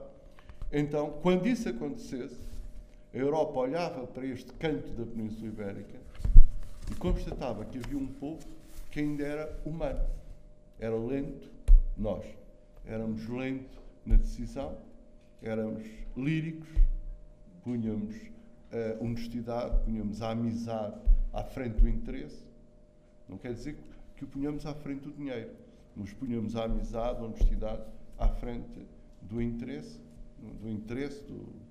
punhamos a, o vizinho, o bem-estar do vizinho, portanto, ajudar o vizinho, o vizinho, isto, portanto, seja a aldeia, seja o prédio, seja, hoje chamamos condomínio, não é? O bem-estar, podemos ajudar por vezes à, à frente do nosso interesse, ou ao mesmo nível do nosso interesse, o outro, outro com, com O grande, tinha tanta importância quanto nós. Portanto, digamos que o alemão, para fazer uma caricatura, o alemão, o alemão desumanizado, isto resta saber se ele está desumanizado, mas é, é, seria o Agostinho da Silva a falar, o alemão desumanizado olhava para nós e dizia: Eu quero ser como eles, eu quero ser como os espanhóis espanhóis também. Ele punha sempre a Península Ibérica. E o Pessoa também a Península Ibérica. Uh, o, o, francês de Paris olhava para o, o francês da província, da, da Provence, cá, cá embaixo, e dizia: Eu quero ser como ele. Portanto, não quero flores de plástico. Quero as flores, as cores, os cheiros da Provence. Da, Provence. Haveria uma espécie de reação e o, o, o da Silva falava em 300 anos. Como tudo isto é, é lento. É? É, portanto, os movimentos culturais são muito lentos. São muito lentos. É, o Silva falava em 300 anos. E o, o Fernando Pessoa é sempre no futuro, doravante, um dia, portanto, não, não diz nenhuma coisa. É, nessa altura, então, far-se-á o Quinto Império. E o Quinto Império seria, para, para a Pessoa e para o Agostinho da Silva, os alemães serem lentos, como nós, os alemães, os alemães, os suecos, etc. Na altura do Pessoa ainda não se punha a questão da Escandinávia. Uh, os alemães, os ingleses que ele conhecia, porem o ser à frente do ter, isto é um chavão, mas que tem alguma ligação, pôr o valor à frente do dinheiro, os valores à frente do dinheiro, pôr os sentimentos à frente das emoções, à frente da razão.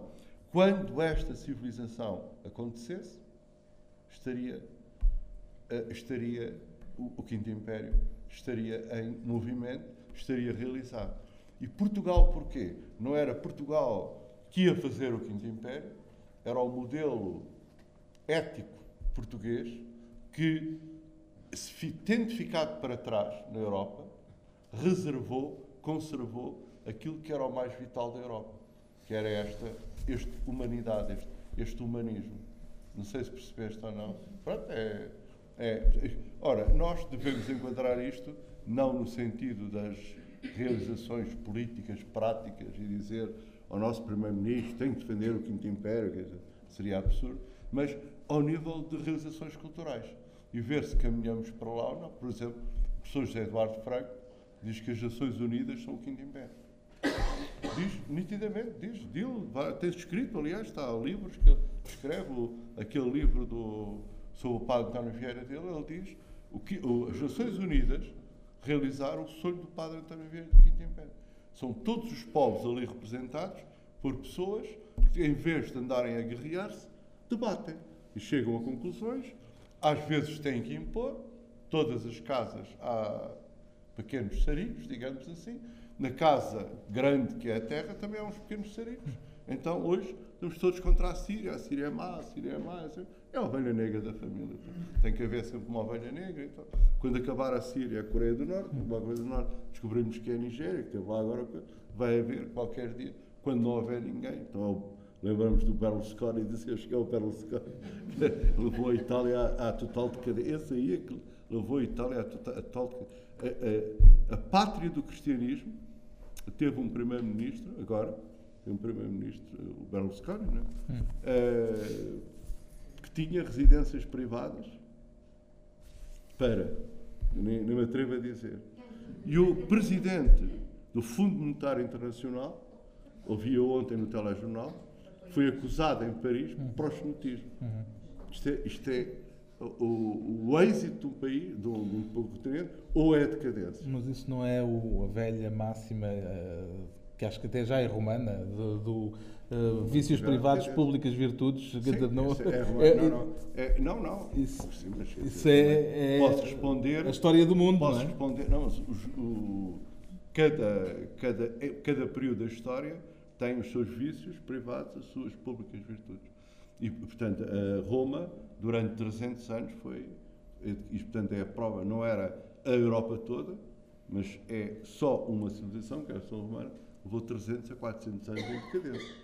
Portanto, podemos ver lá a história do historiador, agora não lembro o nome, o historiador, eh, historiador uh, americano, que diz que, estando na América, eh, estudando Roma e estudando Europa hoje, diz que estamos a fazer exatamente Há um paralelismo. Mas eu podia responder a esse como não basta a mulher de César ser, ser séria. Tem que ser séria, tem que parecer. Não, é? uhum. não basta o senhor Strauss-Kahn ser sério, porventura será, ainda não foi acusado, não é?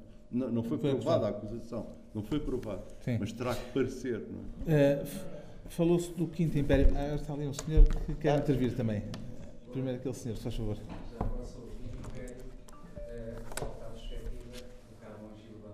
Sim. É. Claro. E essa talvez seja das marcas mais profundas uh, da, da nossa idiosincrasia Exatamente. Estou de acordo, estou absolutamente de acordo. Mas, eu não queria, fugir desta utopia, Ah, não me interessa para nada, e, e centrar-me, sobretudo, eh, quando Miguel Real diz que a Europa está em decadência e estamos num fim de civilização. Isto faz lembrar quase aquela frase enfim, muito conhecida que é Deus morreu, mate também, e eu não me sinto nada. Ah, sim, sim. É, sim, sim, sim. Mas onde eu queria chegar era aqui, é isto. Quer dizer, desde o Nietzsche que se diz isto. Eu não, eu não sou nada original. Deus morreu, era o Nietzsche. É. Mas eu queria responder esta questão muito. Eh, os vencidos da vida, a geração de 70, eh, e eu iniciei o conversa e cumprimento por isso, também iria essa visão de mundo da Uhum, sim, sim. Também gostaria de falar sobre isso, mas talvez hoje a conversa seja outra e a conversa para mim ia neste sentido. Se, se é assim já, se possível, voltarem aqui os vencidos da vida, eles não julgariam que, olha, isto é que é o quinto império. É, sim. Talvez Estamos essa. em Sim. sim. Estamos em cultura. Claro, sim, sim. E para para não ir mais longe. Estamos em ciência. eh, Portugal tem ciência muito assim forte. como a Europa está em decadência. Uhum. Mas a Europa morreu em 14, 18, 4 anos. Renasceu. E Uhum. voltou a morrer, Pois claro, e sua maneira, em 39, 45. claro. E renasceu. Aí já foram os americanos que Eu a só fizeram. queria, sim. eh, os americanos são europeus que vão para lá. Ah, pronto, então aí, só queria. aí já é diferente. Aí. Não, não quero Não. não. estender muito mais. Sim, sim. Mas só para deixar esta nota que nós estamos a viver um tempo que não percebemos bem que tempo é. Pois não. Pela primeira vez na história, nós não dominamos a nossa própria história. Sim. É a primeira vez que, se a gente quiser lutar em nome de quê, mas luta em nome de quê? E com que armas? E conta comigo. Isto nunca se nos falou. É o multiculturalismo. Então. Sempre tivemos nas nossas mãos o nosso próprio destino. E os marcos históricos dizem exatamente isso. Mais recentes, a República, o 25 de Abril, como nós que escrevemos. E ao longo de toda a história vai ser. Pela primeira vez nós não sabemos o que é vamos fazer. Não temos armas para lutar. Não sabemos quem é o inimigo. Mas eh, eu estou convencido que nós não estamos numa da decadência. Talvez estejamos numa viragem civilizacional. Estamos seguramente. Eh, está a haver uma, uma, uma volta no mundo muito grande, em que eh, o centro do mundo deixa de ser talvez a Europa, como foi. Eh, culturalmente ainda será por muitos anos, mas economicamente provavelmente deixará de ser o tempo. Não, Eh, passará a haver aqui mais pobres, mas passará a haver muito, muito menos milhões de pobres na Índia, da, da China, do Brasil, Claro. enfim. Isto é mau? O mal. Será que estamos a ver um mal maior do que o mal de há 100 ou 200 ou 200 anos? Seguramente que não. Seguramente que os avanços científicos, tecnológicos, as conquistas culturais, civilizacionais são tão grandes que os males medievais não têm qualquer comparação com os males atuais. Não, Estou, estou de acordo com isso. Estou de acordo. Há aqui, é muito difícil ler os sinais. É muito difícil perceber em que árvores estamos a navegar e Sim, para onde pronto, era com esta nota de. Não, uma nota mais otimista. realismo, não é Pois. otimismo, é Pois, pessimismo. sim, sim, eu claro. queria terminar só para Eu estou, de acordo. Como é que se chama? Desculpe. Jorge Golias. Jorge? Jorge Golias. Ah, Golias. Ei, pô, Golias ainda faz jus ao seu nome. Eu, eu não digo mais nada. porque eu, eh, eu estou, eh, estou de acordo, não sei o que é que é dizer, fico calado, quer dizer, pronto.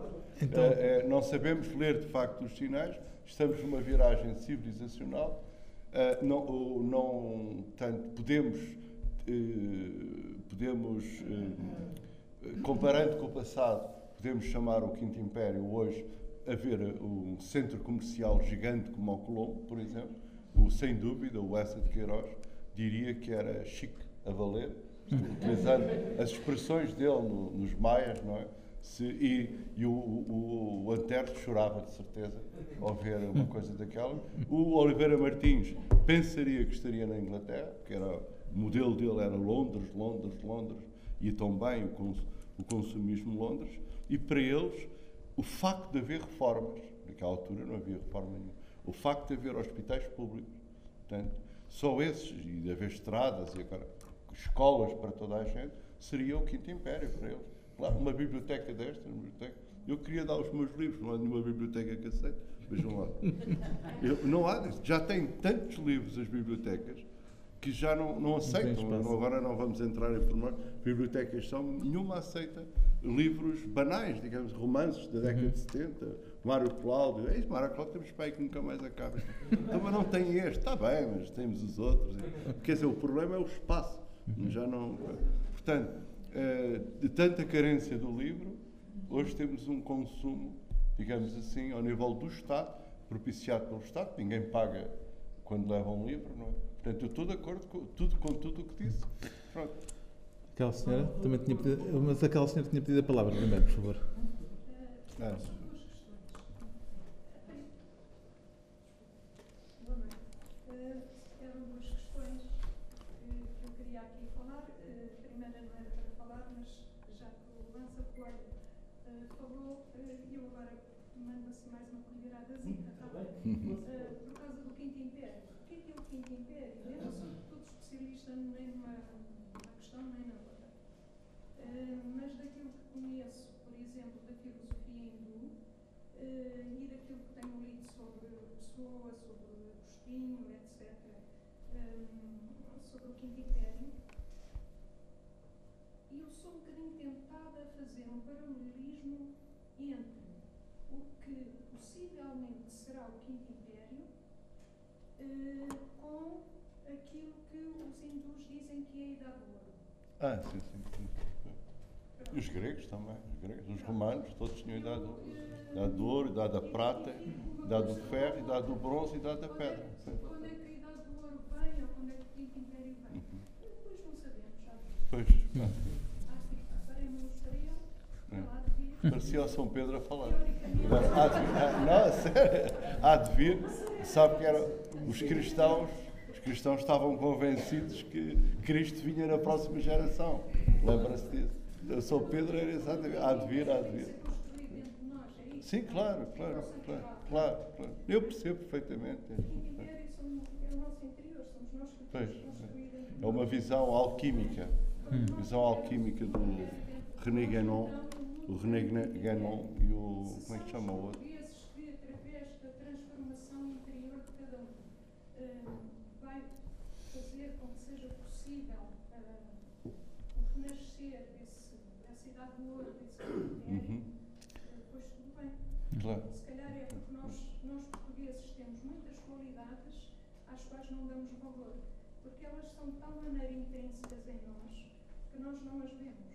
Só quem vem de fora é Portugal É, é tão bonito, tem tanta coisa bonita, mas é preciso verem os ingleses e os alemães e não sei o que É, dizer que é bonito. Não sei Porque se. nós vemos, olhamos para as coisas e dizemos que é feio. O que é de fora é que é bonito. Uhum. nós temos muita coisa bonita. Olha, uma das coisas bonitas é isto aqui, esta reunião. Eu tô- Não há, não há nenhum povo que tenha construído os macaenses nem, nem o mulato. Claro. Os, é? Ah, os mulatos, os macaenses, os macaístas. Sim, sim, sim. Sem dúvida, sem dúvida. Pois, miscigenação. Os portugueses casam-se com os chineses, não se misturam, muito raramente. Os ingleses não se misturam, Não, tem. não é? Não, não há, não há casamentos, é proibido. Hong Kong passou para, para a China ah, em 97. 97. Em 97 e até 97 os eh, súbditos Alteza eram proibidos de se casar com os chineses. Podiam ter os afés todos que quisessem, mas casarem-se, conhecerem descendência, fora de questão. E na Índia também. na Índia também. Aquele romance. Nós, portugueses, temos essa coisa muito boa do Quinto Império, que é a tolerância e a facilidade com que nos relacionamos com outras culturas. Pronto. Muito E bem. falando de culturas, hum, há bocado falou de, da cultura europeia de mil anos de história, não é? Se calhar mais. é? 3 mil anos. mais, É, três Eh, que dominou um. Estamos a esquecer de outras culturas que antes da europeia dominaram. Ah, pois, claro. A egípcia, por exemplo, é claro, claro. é pá, Quantos, quantos europeus estão, em termos numéricos? 400 milhões, 400 400 milhões. É. E Metade? E as? A China. A China, 1 bilhão e 300 Um milhões. bilhão e 500 milhões. É, exatamente. Não é? Pronto. Muita gente. Muita gente, exatamente. Portanto, e Não, a China claro. tem 4, 5 mil anos de história. Tem. A Índia tem 4, 5 Tem, mil anos tem, de 4 mil história. anos, Ainda há muito tempo eu vi um, um documentário fantástico, eh, penso do canal da Odisseia, eh, em que se dizia que há fortes indícios de que tenham sido os chineses a descobrir a América e não Cristóvão Colombo. Sim, sim. eh, os polinésios, os polinésios. É, sim, porque tinham eh, frotas claro. de barcos que levavam, por exemplo, 500 homens a bordo. É? Eram, eram os cruzeiros da, da atualidade. Era uma cidade, uma cidade, acho que uma cidade. de- Claro, de- claro, claro. do navio, povoada pelo, pelo oceano fora. Ok? E chineses chegaram até eh, Mar Vermelho. Sim, chegaram. A costa oriental da África era toda conhecida, até o Vasta Gama chegar, no 498, era, toda conhecida pela China. Só havia um bloqueio. É. Nós aprendemos náutica com os árabes. Sim, também, também. Também, também. também. A matemática veio de onde? Veio da Índia, o número, o número, o número a matemática. Veio da Índia, não é? Mas de qualquer maneira, Não foram os europeus. Não, mas de qualquer maneira, os europeus- É. Claro. mas há uma. Permita que lhe diga, a, a Europa é diferente disso tudo. Porque a Europa. Eu acho que nós centramos-nos muito na, Europa e na, naquilo que os europeus fazem Pois, claro. bem e muito Claro. bem e a Europa deu imensa coisa ao mundo, mas esquecemos de estudar aquilo que outras culturas, Sim, claro. a cultura indiana e a cultura chinesa, Eu tenho estudado um o bocadinho. Pois, claro. Eles conheciam a arte da tecelagem, a arte de impressão, a Sim, arte claro. do edifício, a pólvora, milhares de anos antes de nós. Pois, claro. é? Deixa-me Claro. dar ali a palavra a outra pessoa que também já pediu. E não é só, só ia querer Sim. Ah, fazer sim, sim. uma pergunta. Se acha muito dramático que, que a Europa esteja a afundar, porque está efetivamente, em termos eh, culturais. Sou europeu, não preferia, preferia estar numa, num continente pujante, digamos assim. Por ser europeu, mas, por exemplo, eh, uma das imagens mais belas da Índia, que eu retenho, e do interior do Brasil, do interior pobre do Brasil, o Brasil tem 50 milhões de pessoas que não, não têm um euro por dia. Portanto, é isso que é um pobre, não é? Eh, das imagens mais pujantes são crianças irem para a escola. Às sete da manhã, porque é tudo muito coisa, seis da manhã, sete da manhã, sete e meia, bandos de crianças por todo o Brasil interior, por toda a Índia, vão para a escola a cantar, a, a brincar, a- etc. E, a- e quando e o Estado, que é para combater os antigos costumes, o Estado paga às meninas, as mães dizem não, a minha filha tem que ir lavrar, eh, etc., para os arrozais comigo, e o Estado dá um cheque de educação. Portanto, o cheque de educação não tem nada a ver com as nossas teorias do cheque de educação.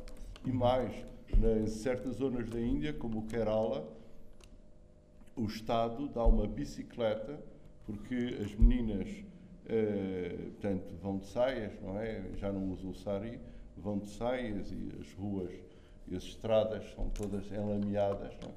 E então que- a- a- o Estado do Kerala dá uma bicicleta a cada menina que vai para a escola para ela chegar à escola bonita.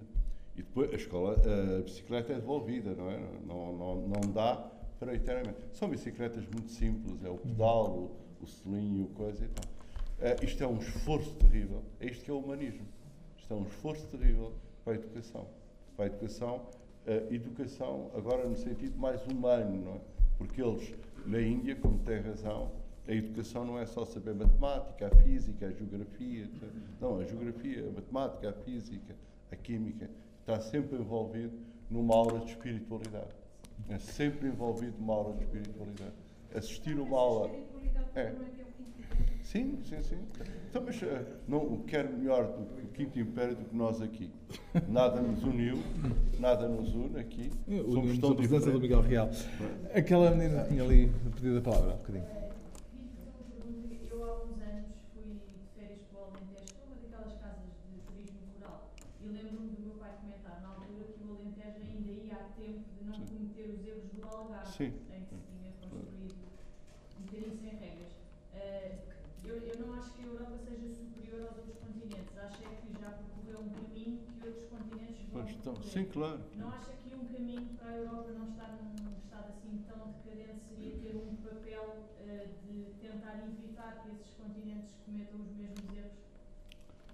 Uh, já não está no poder da Europa, está no poder dos Estados da América. Se alguém tem poder para isso neste momento, uh, não é a Europa. A Europa tem dois grandes uh, bandeiras que se desenvolveram fortemente com, com o presidente José Manuel Durão Barroso, por acaso. Não é por acaso, aliás, é, é digamos que é um, um grande reforço que ele fez à Europa, que é a defesa dos direitos humanos e a defesa dos direitos ambientais. Digamos assim, estes são os dois grandes, as duas faces da Europa para a Índia, etc. Não é uh, económico, porque a economia, a economia europeia hoje reduz para o, para o exterior, reduz só aos perfumes, às peles, uh, aos couros, uh, portanto, perfumes, peles, couros, sapatos, sapatos, sobretudo Itália, mas também Portugal, roupas assim de alta costura e não há quase mais nada.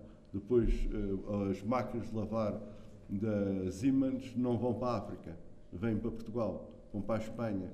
Portanto, claro, os, os BMW chegam à Argentina, chegam ao Brasil, mas são pessoas muito ricas que compram BMWs. Portanto, uh, nesse sentido, acho que o único, o grande papel da América é transformar o quintal, digamos assim, que é o mundo inteiro deles, num jardim. E o, a, a, grande esperança do Presidente Obama foi isso, não é? Vamos transformar o quintal num jardim, não é? Uh, mas o próprio América está sempre a dar-nos chapadas, porque na Dinamarca, quando foi o, a última cimeira sobre os direitos ambientais, nós vimos quem promoveu foi a presidência, portanto, José Manuel Durão Barroso, tinha altos assessores, uh, promoveu os documentos básicos, promoveu o acordo final, depois acabou por ser outro, e de um momento para o outro, o Obama, a realidade caiu-lhe aos pés. O Obama sentou-se de um lado e o presidente chinês sentou-se do outro lado, ou o ministro representante chinês. Não sei se se lembra desse, desse que foi nos telejornais de todo o mundo. E onde é que estava a Europa? Onde é que estava a Europa ali? Está a perceber? É isso, quando se fala em decadência, não quer dizer que, como eu disse, há mil anos os árabes pareciam os maiores e nós os menores. Depois, portanto, acredito perfeitamente o que o senhor ali disse. Pode ser uma viragem civilizacional. Daqui a 200 anos estamos novamente numa grande pujança. Mas a ciência, a ciência é americana. É praticamente, não quer dizer que em Londres não se faça uma descoberta. Em Portugal fizemos uma descoberta absolutamente fundamental, que, que devia parar toda, toda a Assembleia da República, que é chips em papel que vai revolucionar totalmente as escolas, o, o, toda a comunicação social vai ser revolucionada. Todos os nossos cartões de crédito, os nossos bilhetes de identidade, uh, os livros, os livros, tudo vai revolucionar. Mas apareceu um bocadinho no final do telejornal, foi quando eu vi que eu fiquei, como é isto e tal. Uh, Silvéria Mar, não, não sei como é que ela se chama.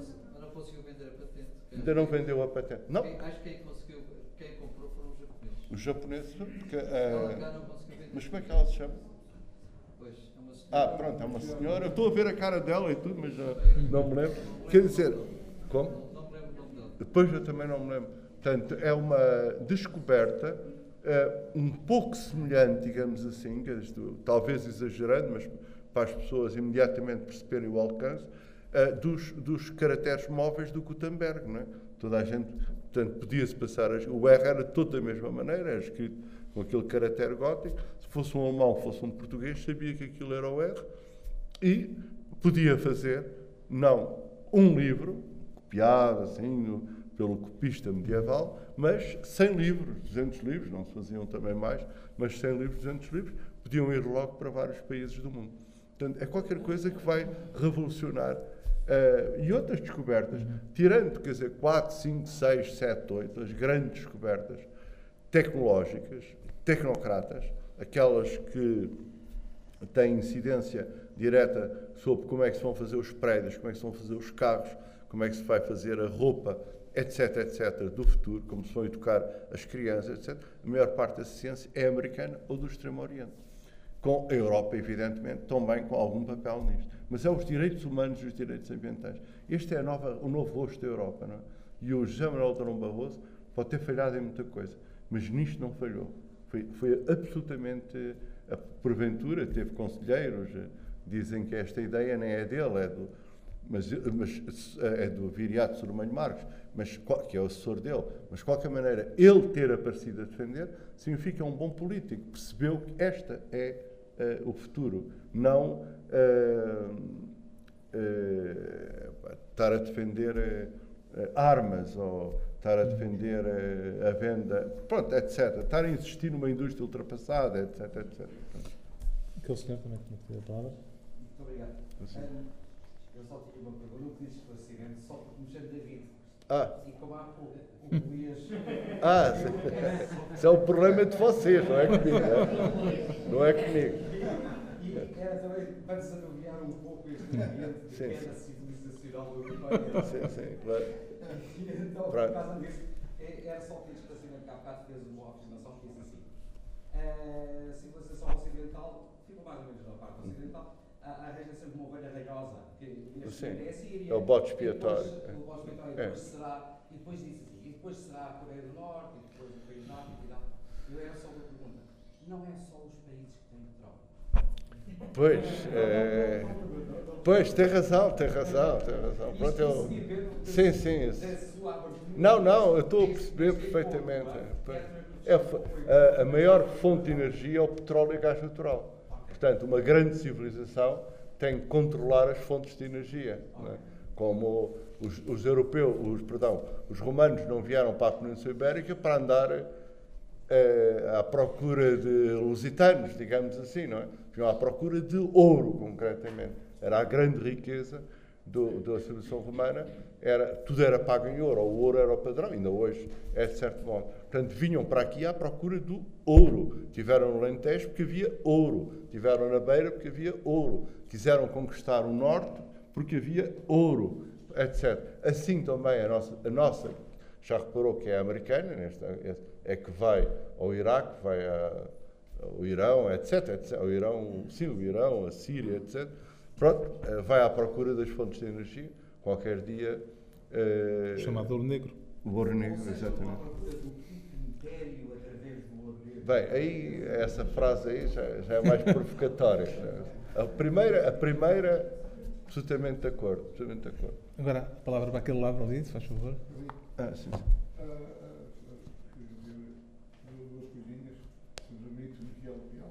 Essa é uma vez que o vejo pessoalmente, na segunda-feira passada estive na televisão.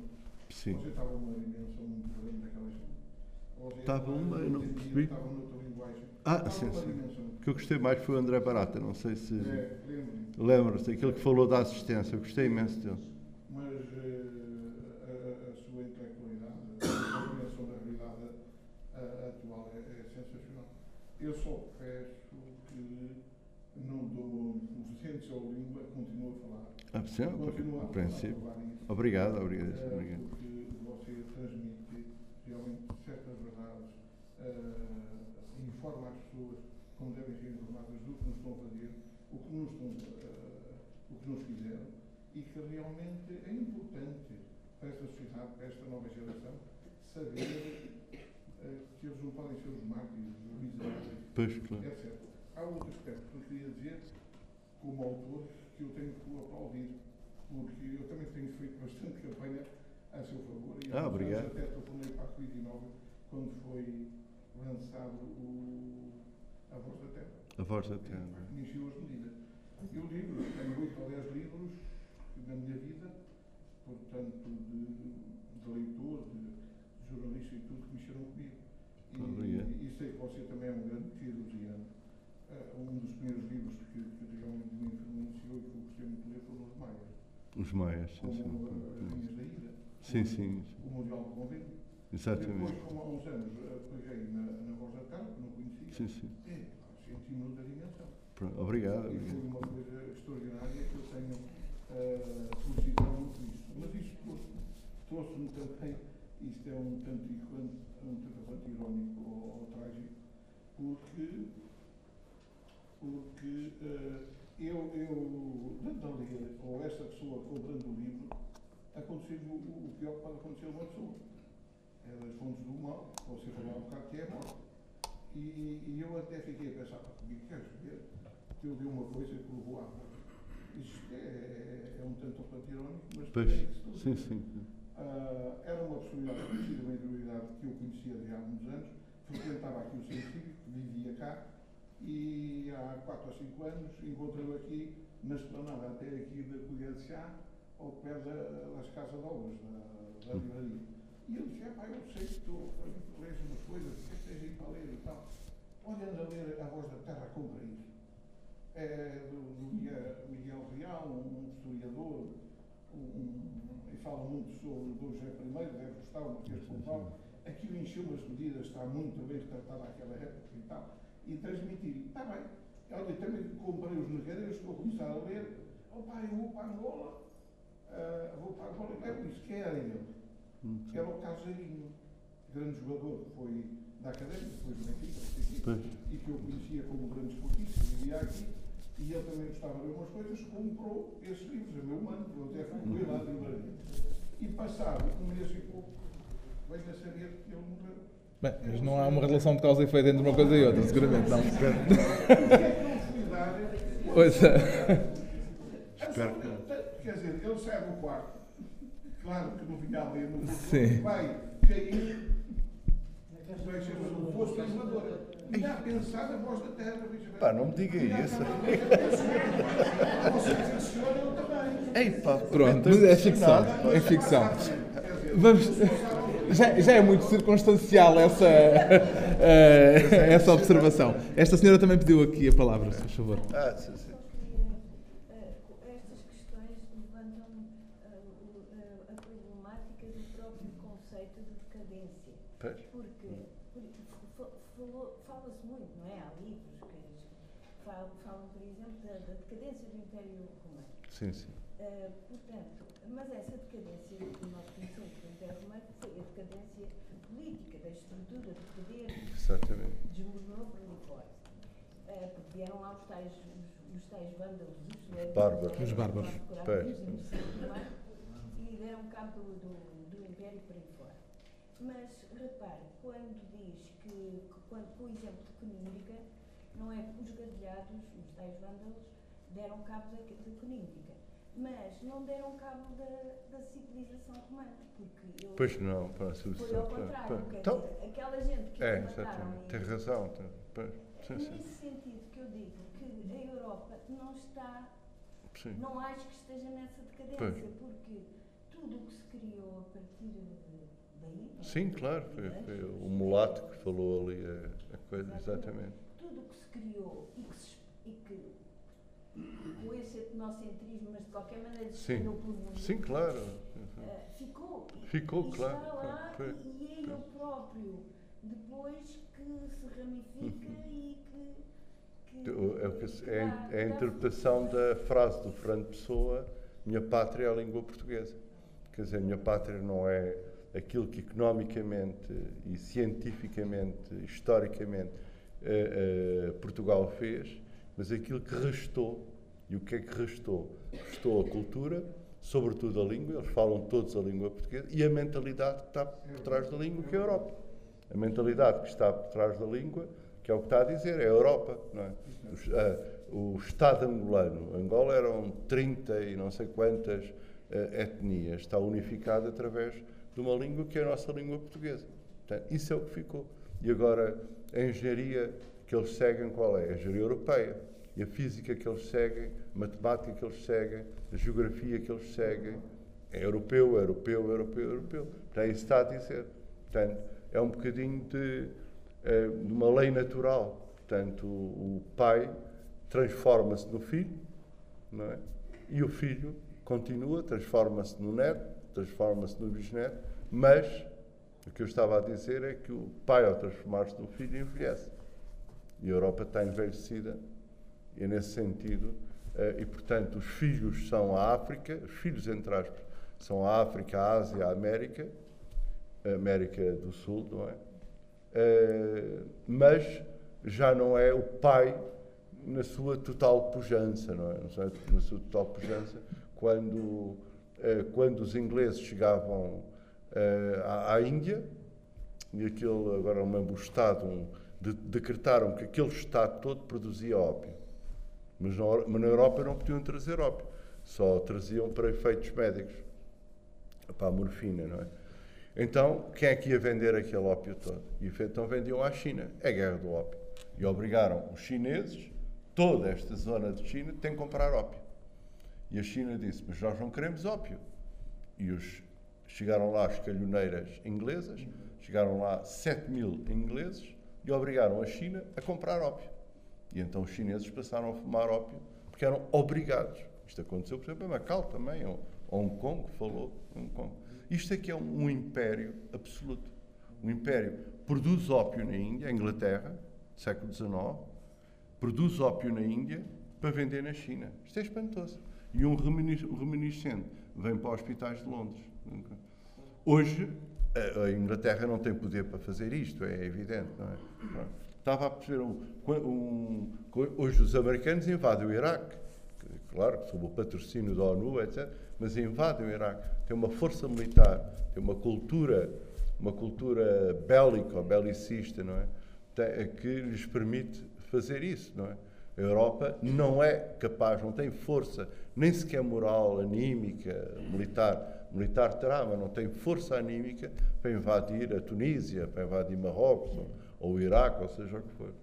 Portanto, mas eu penso, percebi o que quis dizer, quer dizer, que, que realmente, eh, realmente a Europa não morre, porque permanece eh, na organização social, económica, política e na língua dos africanos, dos, dos, pronto, é, uhum. estou de acordo com isso, estou totalmente de acordo. O exemplo que a senhora deu uh, da guerra do ópio, os exemplos da cultura europeia não são muito gratificantes.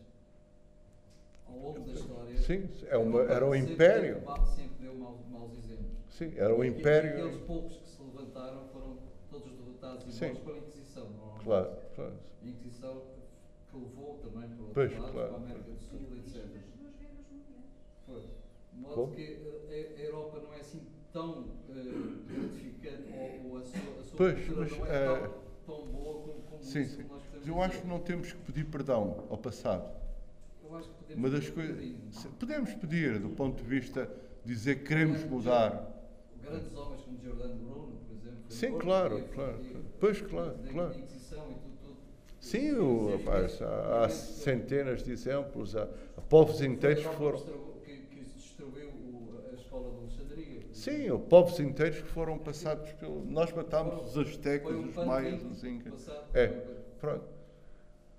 Eh, Vejo é que a Europa é isso possa vangloriar. sim, sim, tem, acho que tem razão. Mas eu estava a falar da pujança, não é? da pujança económica, política, do ponto de vista moral. Pronto, a Europa tem essas, esses telhados de vidro. Tem esses é telhados. é. É, exatamente. É. Ao, nível, é, ao nível de valores, tem imensos telhados de vidro. Este senhor tinha pedido a palavra? Ah, sim, sim. Pois. Ah, não, aquilo. É Obrigado. Foi a primeira vez que o ouvi na segunda-feira. Obrigado. E uma intervenção aqui eh, é uma pergunta. Sim, sim. Eu admiro muitas pessoas que me vêm a refletir, que me vêm a pensar. sim. E algumas vezes, nas conversas que tenho com amigos, tenho muitas, eh, sinto falta em programas radiofónicos, alguns nem tanto, mas mais ao nível da televisão, eh, a intervenção de filósofos. Não fazedores de opinião, Sim, sim. não os jornalistas, não os políticos, a chega, eh, têm muita Pois, disposição, falam muito, mas não põem a refletir. Mas, pelo contrário, pois, claro. eh, não acha eh, que há falta de gente eh, que nos ponha a pensar? a Sim, refletir? claro, estou, estou de Não acordo, acha claro. que a televisão, por exemplo, Sim, é claro. de comunicação forte, não deviam fazer mais pessoas, devia fazer mais pessoas com debates ao, ao, ao nível que nós fazer? Sim, sim, sim. Acho que sim, pá, pá, claro, pá, é- De algumas utopias. Pois, é evidente, estou absolutamente de acordo com isso. Pronto, é- são, eh, são opções uh, que, que, nos ultrapassam, digamos assim. Sim, claro. Eles levavam lá o Eduardo Lourenço e diziam que o público estava a ver, adormecia todo a ouvir o Eduardo Lourenço. Ele foi, não sei se ouviram. Uh, levavam o Eduardo Lourenço à televisão. Houve uma altura que levaram muito o Eduardo Lourenço. Uh, e diziam, e depois lá os estudos de opinião, que as pessoas uh, ficavam assim um bocadinho a dormir e tal, e, ficavam, e que acabavam de passar para, para outra estação. Depois levavam o Zé Gil, também é assim muito digamos, uma linguagem muito abstratizada e tal. Também não, as pessoas pensavam, não inserção. Não inserção. Não inscrição. Não, não inscrição. Não inscrição, ninguém percebia a preço, exatamente o que era e tal. Pronto, eh, eu acho que sim, que eu estou absolutamente de acordo, estou de acordo. Embora eu acho que eh, sou um bocadinho americano nestas coisas. Portanto, eh, as massas, as massas, quando falamos de televisão, falamos de massas, são milhões, não é? as massas. Hum, as massas são uma coisa, as minorias são outra. Uh, e devemos pretender, como dizia o Eduardo Prato Coelho, é? transformar a minoria numa imensa minoria, mas nunca numa grande maioria. Porque as ideias nas grandes maiorias tornam-se proselitismo, tornam-se vingativos, tornam-se fanatizadas, etc. Portanto, o facto do senhor ter vindo aqui, se calhar arrastado pela, pela Joana, não é? Se porventura. Ah, não, pronto, não, pronto, não sei como, como ela é que. Uh, não, pronto. Uh, já é um bom, já é um bom. Já faz parte. Pronto, faz parte. De, pronto, faz parte dessa, dessa grande minoria esclarecida, digamos assim. Uh, a grande maioria não é defeito da imprensa. Às vezes, ah, a imprensa é que dá o futebol, a imprensa dá. Não, faz parte do cérebro da grande maioria preocupar-se com os filhos, com a comida, com, com algum desporto, quer dizer, algum divertimento, é? uh, com o outro livro, com a televisão, e isso faz parte, e satisfaz, realiza, torna felizes as pessoas. Não podemos dizer que todos são filósofos, todos querem ser cientistas, todos querem pensar, meditar. Mas há pessoas por condição intelectual, social, por vezes religiosa, estão em crise de uma religião para a outra, etc., têm vontade de pensar para além das, das coisas do dia a dia. É? E, portanto, isso nós constatamos desde a Grécia, desde Roma, da Idade Média, da Idade Moderna até hoje, que as minorias são cada vez mais extensas. O grande instrumento dessa extensão é a escola, tem sido sempre a escola, não é? Sempre, sempre a escola é que tem feito que as pessoas se tornem cultas, mas há limites, há limites. O homem continua a ser, mesmo feito por Deus, continua a ser um animal. Não deixa de ser um animal. E o animal quer, quer comodismo, quer comida, bebida, aquela claro, mas depois quer fazer a sua cesta, quer repousar, quer ter as suas, o, seu, o seu galho a brilhar, que é o carro, mostrar o carro, mostrar o último ecrã de plasma, não quer beber o whisky de de terceira categoria, exatamente, quer ver, pronto. Uh, e eu acho que isso não é um mal. Quer dizer, há, há pessoas que dizem, são mal, devemos todos ser muito cultos, ler todos os maias. Não, há pessoas que leem os maias, há outros que leem outras coisas. As pessoas têm que se realizar profissionalmente, pessoalmente, que é o que este país, agora não vamos, é uma outra discussão, mas este país não tem permitido. E não é este país metafisicamente, não foi Deus que disse os portugueses não se realizam, os portugueses só se realizam no estrangeiro, é uma coisa horrível. É uma coisa horrível. Desde o Dom João III é uma coisa horrível. Uh, tivemos 50 anos de, que recebemos uh, da Idade do Ouro, portanto, o ciclo do ouro, recebemos milhões do Brasil em diamantes, em, em esmeraldas, em ouro, ouro mesmo, ouro, não é? Uh, e, no final, quando Dom João V morreu, foram buscar o Marquês de Pombal, ele estava pobre. O erário régio estava pobre, o povo não tinha comido uma, um pedaço de farinha, continuava a comer pão escuro, não havia hospitais, não havia estradas, que era uma coisa que se estava a fazer em toda a Europa, não havia escolas, e é o Marquês de Pombal, com os restos do ouro do Brasil, que vai justamente fazer isso. Portanto, o que às vezes revolta não é que o povo seja intelectual, é que, o, uh, que a elite, a elite não dê as condições que é escandaloso. No ano 1900, uh, eh, talvez 1870, toda a Escandinávia estava atrás de nós. Isto é que é escandaloso. Toda a Escandinávia vivia em quase regime medieval, digamos assim. Quer dizer, tem aquele, aquele filme de Dreyer, A Palavra, dá-nos dá exatamente quer dizer, esse exemplo. Em 1870, toda a Escandinávia era inferior a nós, do ponto de vista económico, regalias sociais. Passados 100 anos, toda a Escandinávia é superior a nós. Tiveram umas elites e nós temos outras elites. Pronto. E agora não vamos discutir as elites, hum. mas, é, mas vale a pena pensar porque que as elites portuguesas têm esmagado a maioria, de tal modo que há décadas que há um milhão de pessoas que imigram. E é uma dessas décadas é nossa. É nossa. Um milhão de pessoas imigrou.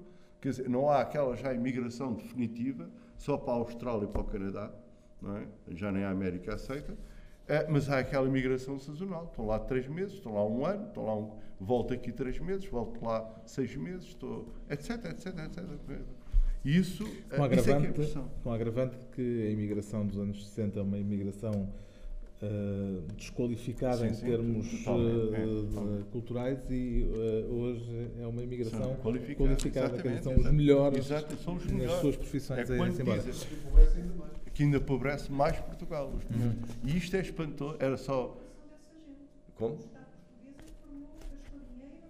Sim, exatamente. E o que só era só, só acabar o raciocínio é só é que os melhores de nós estão fora de Portugal. Portanto, o melhor cientista, que é o Damasio, está na América. O melhor pianista, que é a Maria João Pires, está. Já nem sei onde é que está, estava no Brasil, é? já nem sei, mas. Uh, o melhor compositor português está em Munique, que é o Emanuel Nunes. A melhor uh, uh, violinista, que é a Anabela Chaves, está em Paris. O melhor filósofo português, Fernando Gil, morreu em Paris, vinha cá, mas morreu em Paris e quis ser enterrado lá. lá. O Eduardo Lourenço, não por acaso, nunca cortou com a França, só agora é que, agora é que, está, agora é que entregou o espólio e até acho que já, já vendeu a casa ou vai vender a casa. Não, o melhor futebolista português não está em Portugal. Também é importante. Uhum. Também é importante. O melhor jogador, treinador, não está em Portugal. O Mourinho, não é? E se começarmos a pensar agora, o Lobo Antunes, diz o melhor neurologista, pressuponho, não? Pressuponho, foi formado, para além ser formado cá, a grande especialização é tirada em Nova Iorque, e agora continuamos, continuamos, continuamos, continuamos. E porquê? Porque eu, como disse, e acho que estou a seguir o seu raciocínio, os melhores de nós são os mais ousados, têm mais iniciativa, são os que não se resignam, fogem. Quando têm 20 anos, não é aos 50 anos, só por necessidade. Mas quando têm 20 anos, 25, 30 anos, há qualquer coisa dentro deles que vem. Se eu fico aqui, e o Damásio diz isso concretamente, disse, disse diretamente: eu vou ser um burocrata da medicina se fico aqui. Então foi e não voltou e viveu lá em, em condições um bocadinho. Toda a, a, melhor pintora portuguesa, que é Paula Rê, quer dizer, do ponto de vista do mercado, pelo menos, não vamos agora. É, é a nova Vieira da Silva, do ponto de vista do mercado. Não há quem diga, pronto, é fé, mas do ponto de vista do mercado, Paula Rei também não está cá. E agora continuamos assim, uhum. quer dizer, uh, isso é um bocadinho triste. Um bocadinho triste. Este senhor também fez aqui sim, sim. sinal de que queria intervir. O ponto das elites é uma coisa que eu verifico muito assim na história que eu conheço. As elites portuguesas, geral, não, não se desenvolvem dentro da coletividade portuguesa, do coletivo não, português. Tem sempre o complexo. É um modelo é. exterior e importar um modelo é, exterior. É, exatamente. A população tem que mudar, de, é. de, de, tem que mudar a, a sua o seu pensar, tem, tem, que, tem que mudar. Portanto, há sempre um iluminado, e a elite iluminada arranja um modelo estrangeiro, Exatamente. o modelo americano, em grande parte nos últimos tempos, o é. modelo alemão, e diz a, a coletiva portuguesa, a cultura portuguesa é muito inferior. Esta que eu fui, É exatamente, é isso mesmo. Chegar lá fora, vem, então temos que nos adaptar claro. a esta cultura que eu vivo assim. Então deslocam-se no da, vivem como alemão, sentem-se alemães. Exatamente. Chamam piegas. O lirismo português chamam piegas. Sentem-se como se fosse o faroeste americano e o sonho é que todos os portugueses sejam americanos. Exatamente, é isso. Como isso é uma impossibilidade, uma utopia absolutamente, absolutamente absurda, está sempre isto, é que essa, essa elite desaparece, essa geração, e vem outra que diz, lá estamos nós a precisar de um modelo. Vou à Inglaterra, vou à Suécia. Eu gosto imenso da Finlândia. Eu quero um modelo finlandês aqui em Portugal. Claro. Passamos a vida e Sim. nunca desenvolvemos um modelo dos portugueses. Dos nossos, genuíno. Com tudo o que é o saber, o conhecimento, para, para os portugueses. Claro. A elite é muito parecida em muitos países africanos, em Moçambique, em que as elites olham para o restante da população como se não fossem da mesma nação. Exatamente. O Brasil, as é, elites brasileiras, a grande vitória do Lula foi isso. Não sabem, é. São radicalizados, como é. se eles não pertencessem a essa nação. Exatamente. E em Portugal, muito essa, essa noção. Claro. Os mais desenvolvidos, os mais, a certa altura, têm uma arrogância em relação aos outros. Somos nós e os outros. Claro. Não somos os mesmos portugueses. Pois, claro, então, claro. Constantemente nós vimos na comunicação social é, é dar a intenção eu é que sei ensinar a sobreviver. Claro. Se as civilizações não, sabem sobreviver, no prós e contras, várias vezes acontece, Sim. pessoas que são, vão, vêm lá para treinar a sobreviver. Pois. Porque sem saber sobreviver. Como se, se, isto não fosse uma idiotice. Como pois claro, nós, também é. Milénios não soubéssemos sobreviver. Claro, é, é evidente. O senhor agora formado em sobrevivência, em coaching, pois, sobreviver. O Paulo Condesse. Outro ponto que eu gostava de dizer ao Miguel Real era o seguinte. A racionalidade racional foi, parecia um instrumento de libertação. Uhum, sim. As luzes. Sim, claro. E é curioso como essa expressão racionalidade é hoje utilizada pela, pela ideologia dominante para exatamente dizer que só há uma solução, tudo é inevitável. Que racionalmente só há uma, uma, uma solução. Pois. Isso é espantoso. Quer dizer, a racionalidade devia ser para buscar soluções alternativas, é uhum. utilizada pela ideologia dominante para dizer não nada, é tudo absolutamente ridículo, qualquer alternativa. Claro, Porque claro. racionalmente, até na economia, é racionalidade. As claro. pessoas utilizam sempre tudo, é, é racional fechar os hospitais, é racional fechar, as, fechar tudo, é uma racionalidade. E tudo o que nós possamos dizer, mas que não haverá outra solução, outra maneira, porque não se discutem os objetivos do humanismo. Pois a racionalidade é anti-humanista. Dizer, não, vamos fazer uma coisa porque, em primeiro lugar, é defender o humano. Não, a racionalidade vai mostrar que era impossível claro. defender o humano. E isso é utilizado exaustivamente. Claro, então, sobretudo atualmente. Andamos é. numa anomia porque é. estamos todos aparvalhados com esta. Pois. Só uma solução. É tudo ao contrário que durante a minha vida eu lutei. Exatamente. De repente vem dizer que eu sou irracional e que Sim, eu claro. Exatamente. Exatamente. Uma, uma, uma perturbação enorme. Sim. O problema é que, efetivamente, a grande parte, de, até dos partidos ditos da oposição, sofrem desta anomia. Desta, Sim, desta, sofrem. Portanto, é, Palermo, sofrem do mesmo modelo. Do mesmo não modelo. Tem, já não procuram é. alternativa. São, é como o quadro do Grubel. Os cegos a caminhar para um abismo, agarrados um ao outro. Não é? E a, o ensaio sobre a cegueira é, é uma metáfora espantosa. Isto é um, um, sinal do mal ou um sinal de decadência? Ou qual é a Quer dizer, aquela pergunta é uma descristinização a caminho de uma nova civilização técnico-científica que nós não sabemos qual vai ser. Para mim é um mal, mas isto aqui eu agora penso que é a primeira vez que eu digo aqui para mim. Portanto, tenho alguns valores totalmente diferentes desse.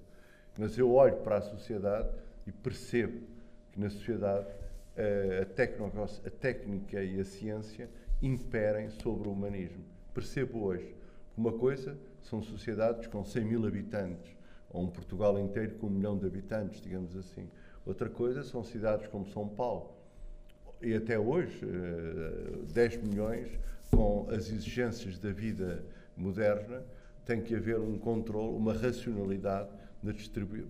Para que todos tenham consumo, tem que haver uma racionalidade na distribuição dos bens, uma, na partilha dos bens, até para utilizar uma, uma expressão da Igreja.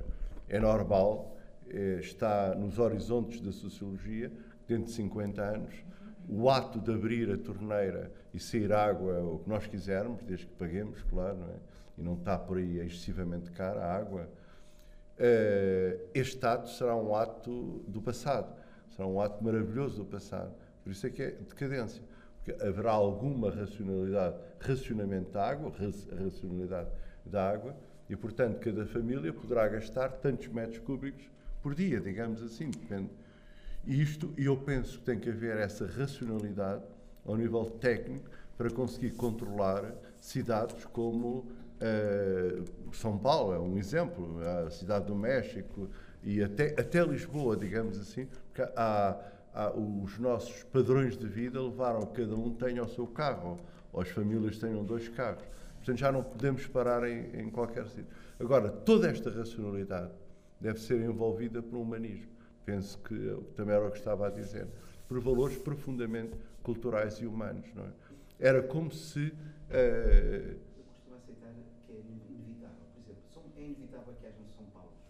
São, São Paulo. São Paulo, é, a cidade de São Paulo. É inevitável que caminhamos sempre para, para cada vez mais, quase 90%. Eu não direi que é inevitável, porque não sou determinista e, portanto, uh, se nós soubéssemos, se o, presidente, se o Presidente Lula tem 14 a 16 milhões, se o Presidente Lula tivesse aparecido há 100 anos, talvez não houvesse São Paulo.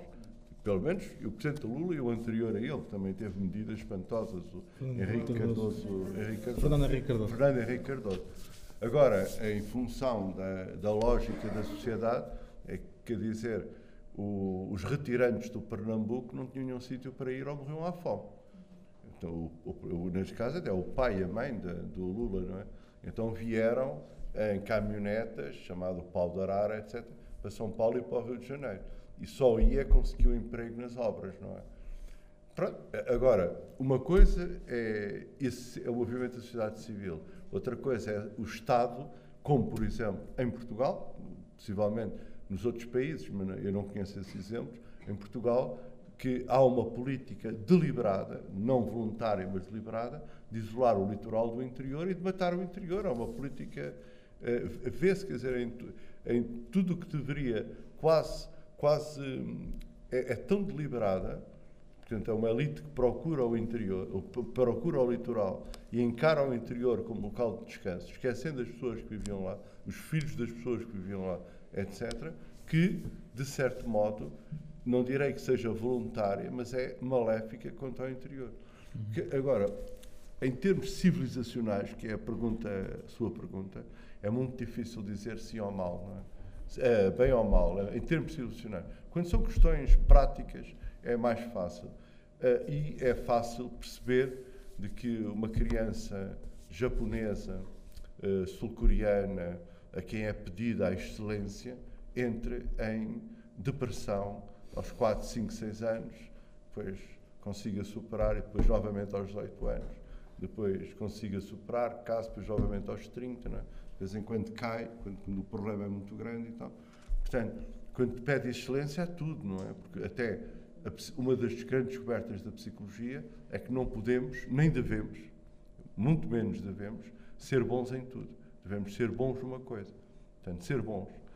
Se quiser, exagerando um bocadinho, ser muito bons numa coisa e ser normais, não é? Portanto, Miguel Ângelo, quando acabou a estátua de foi com um martelo e fez uma, tirou um de pedra ao joelho. Exatamente. Para não ser tão perfeito. Tão perfeito, exatamente. E, e o Miguel Ângelo é um, um, caso excepcional, porque ele é perfeito em muita coisa.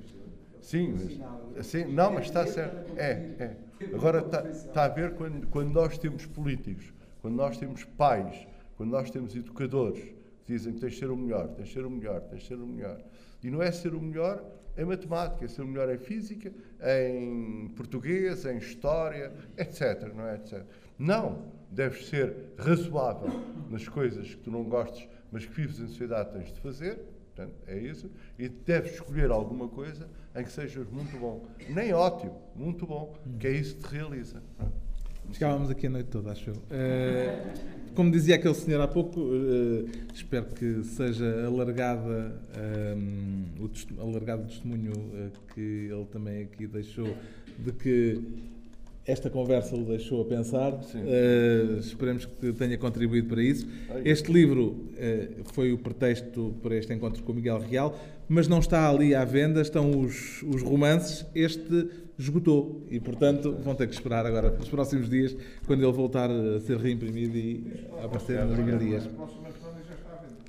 Acho que sim. Em princípio, em breve. Acho que sim, não sei. Erem as livrarias. Sim, Mas tem os romances ali. Boa noite, obrigado por terem vindo e obrigado, Miguel Real.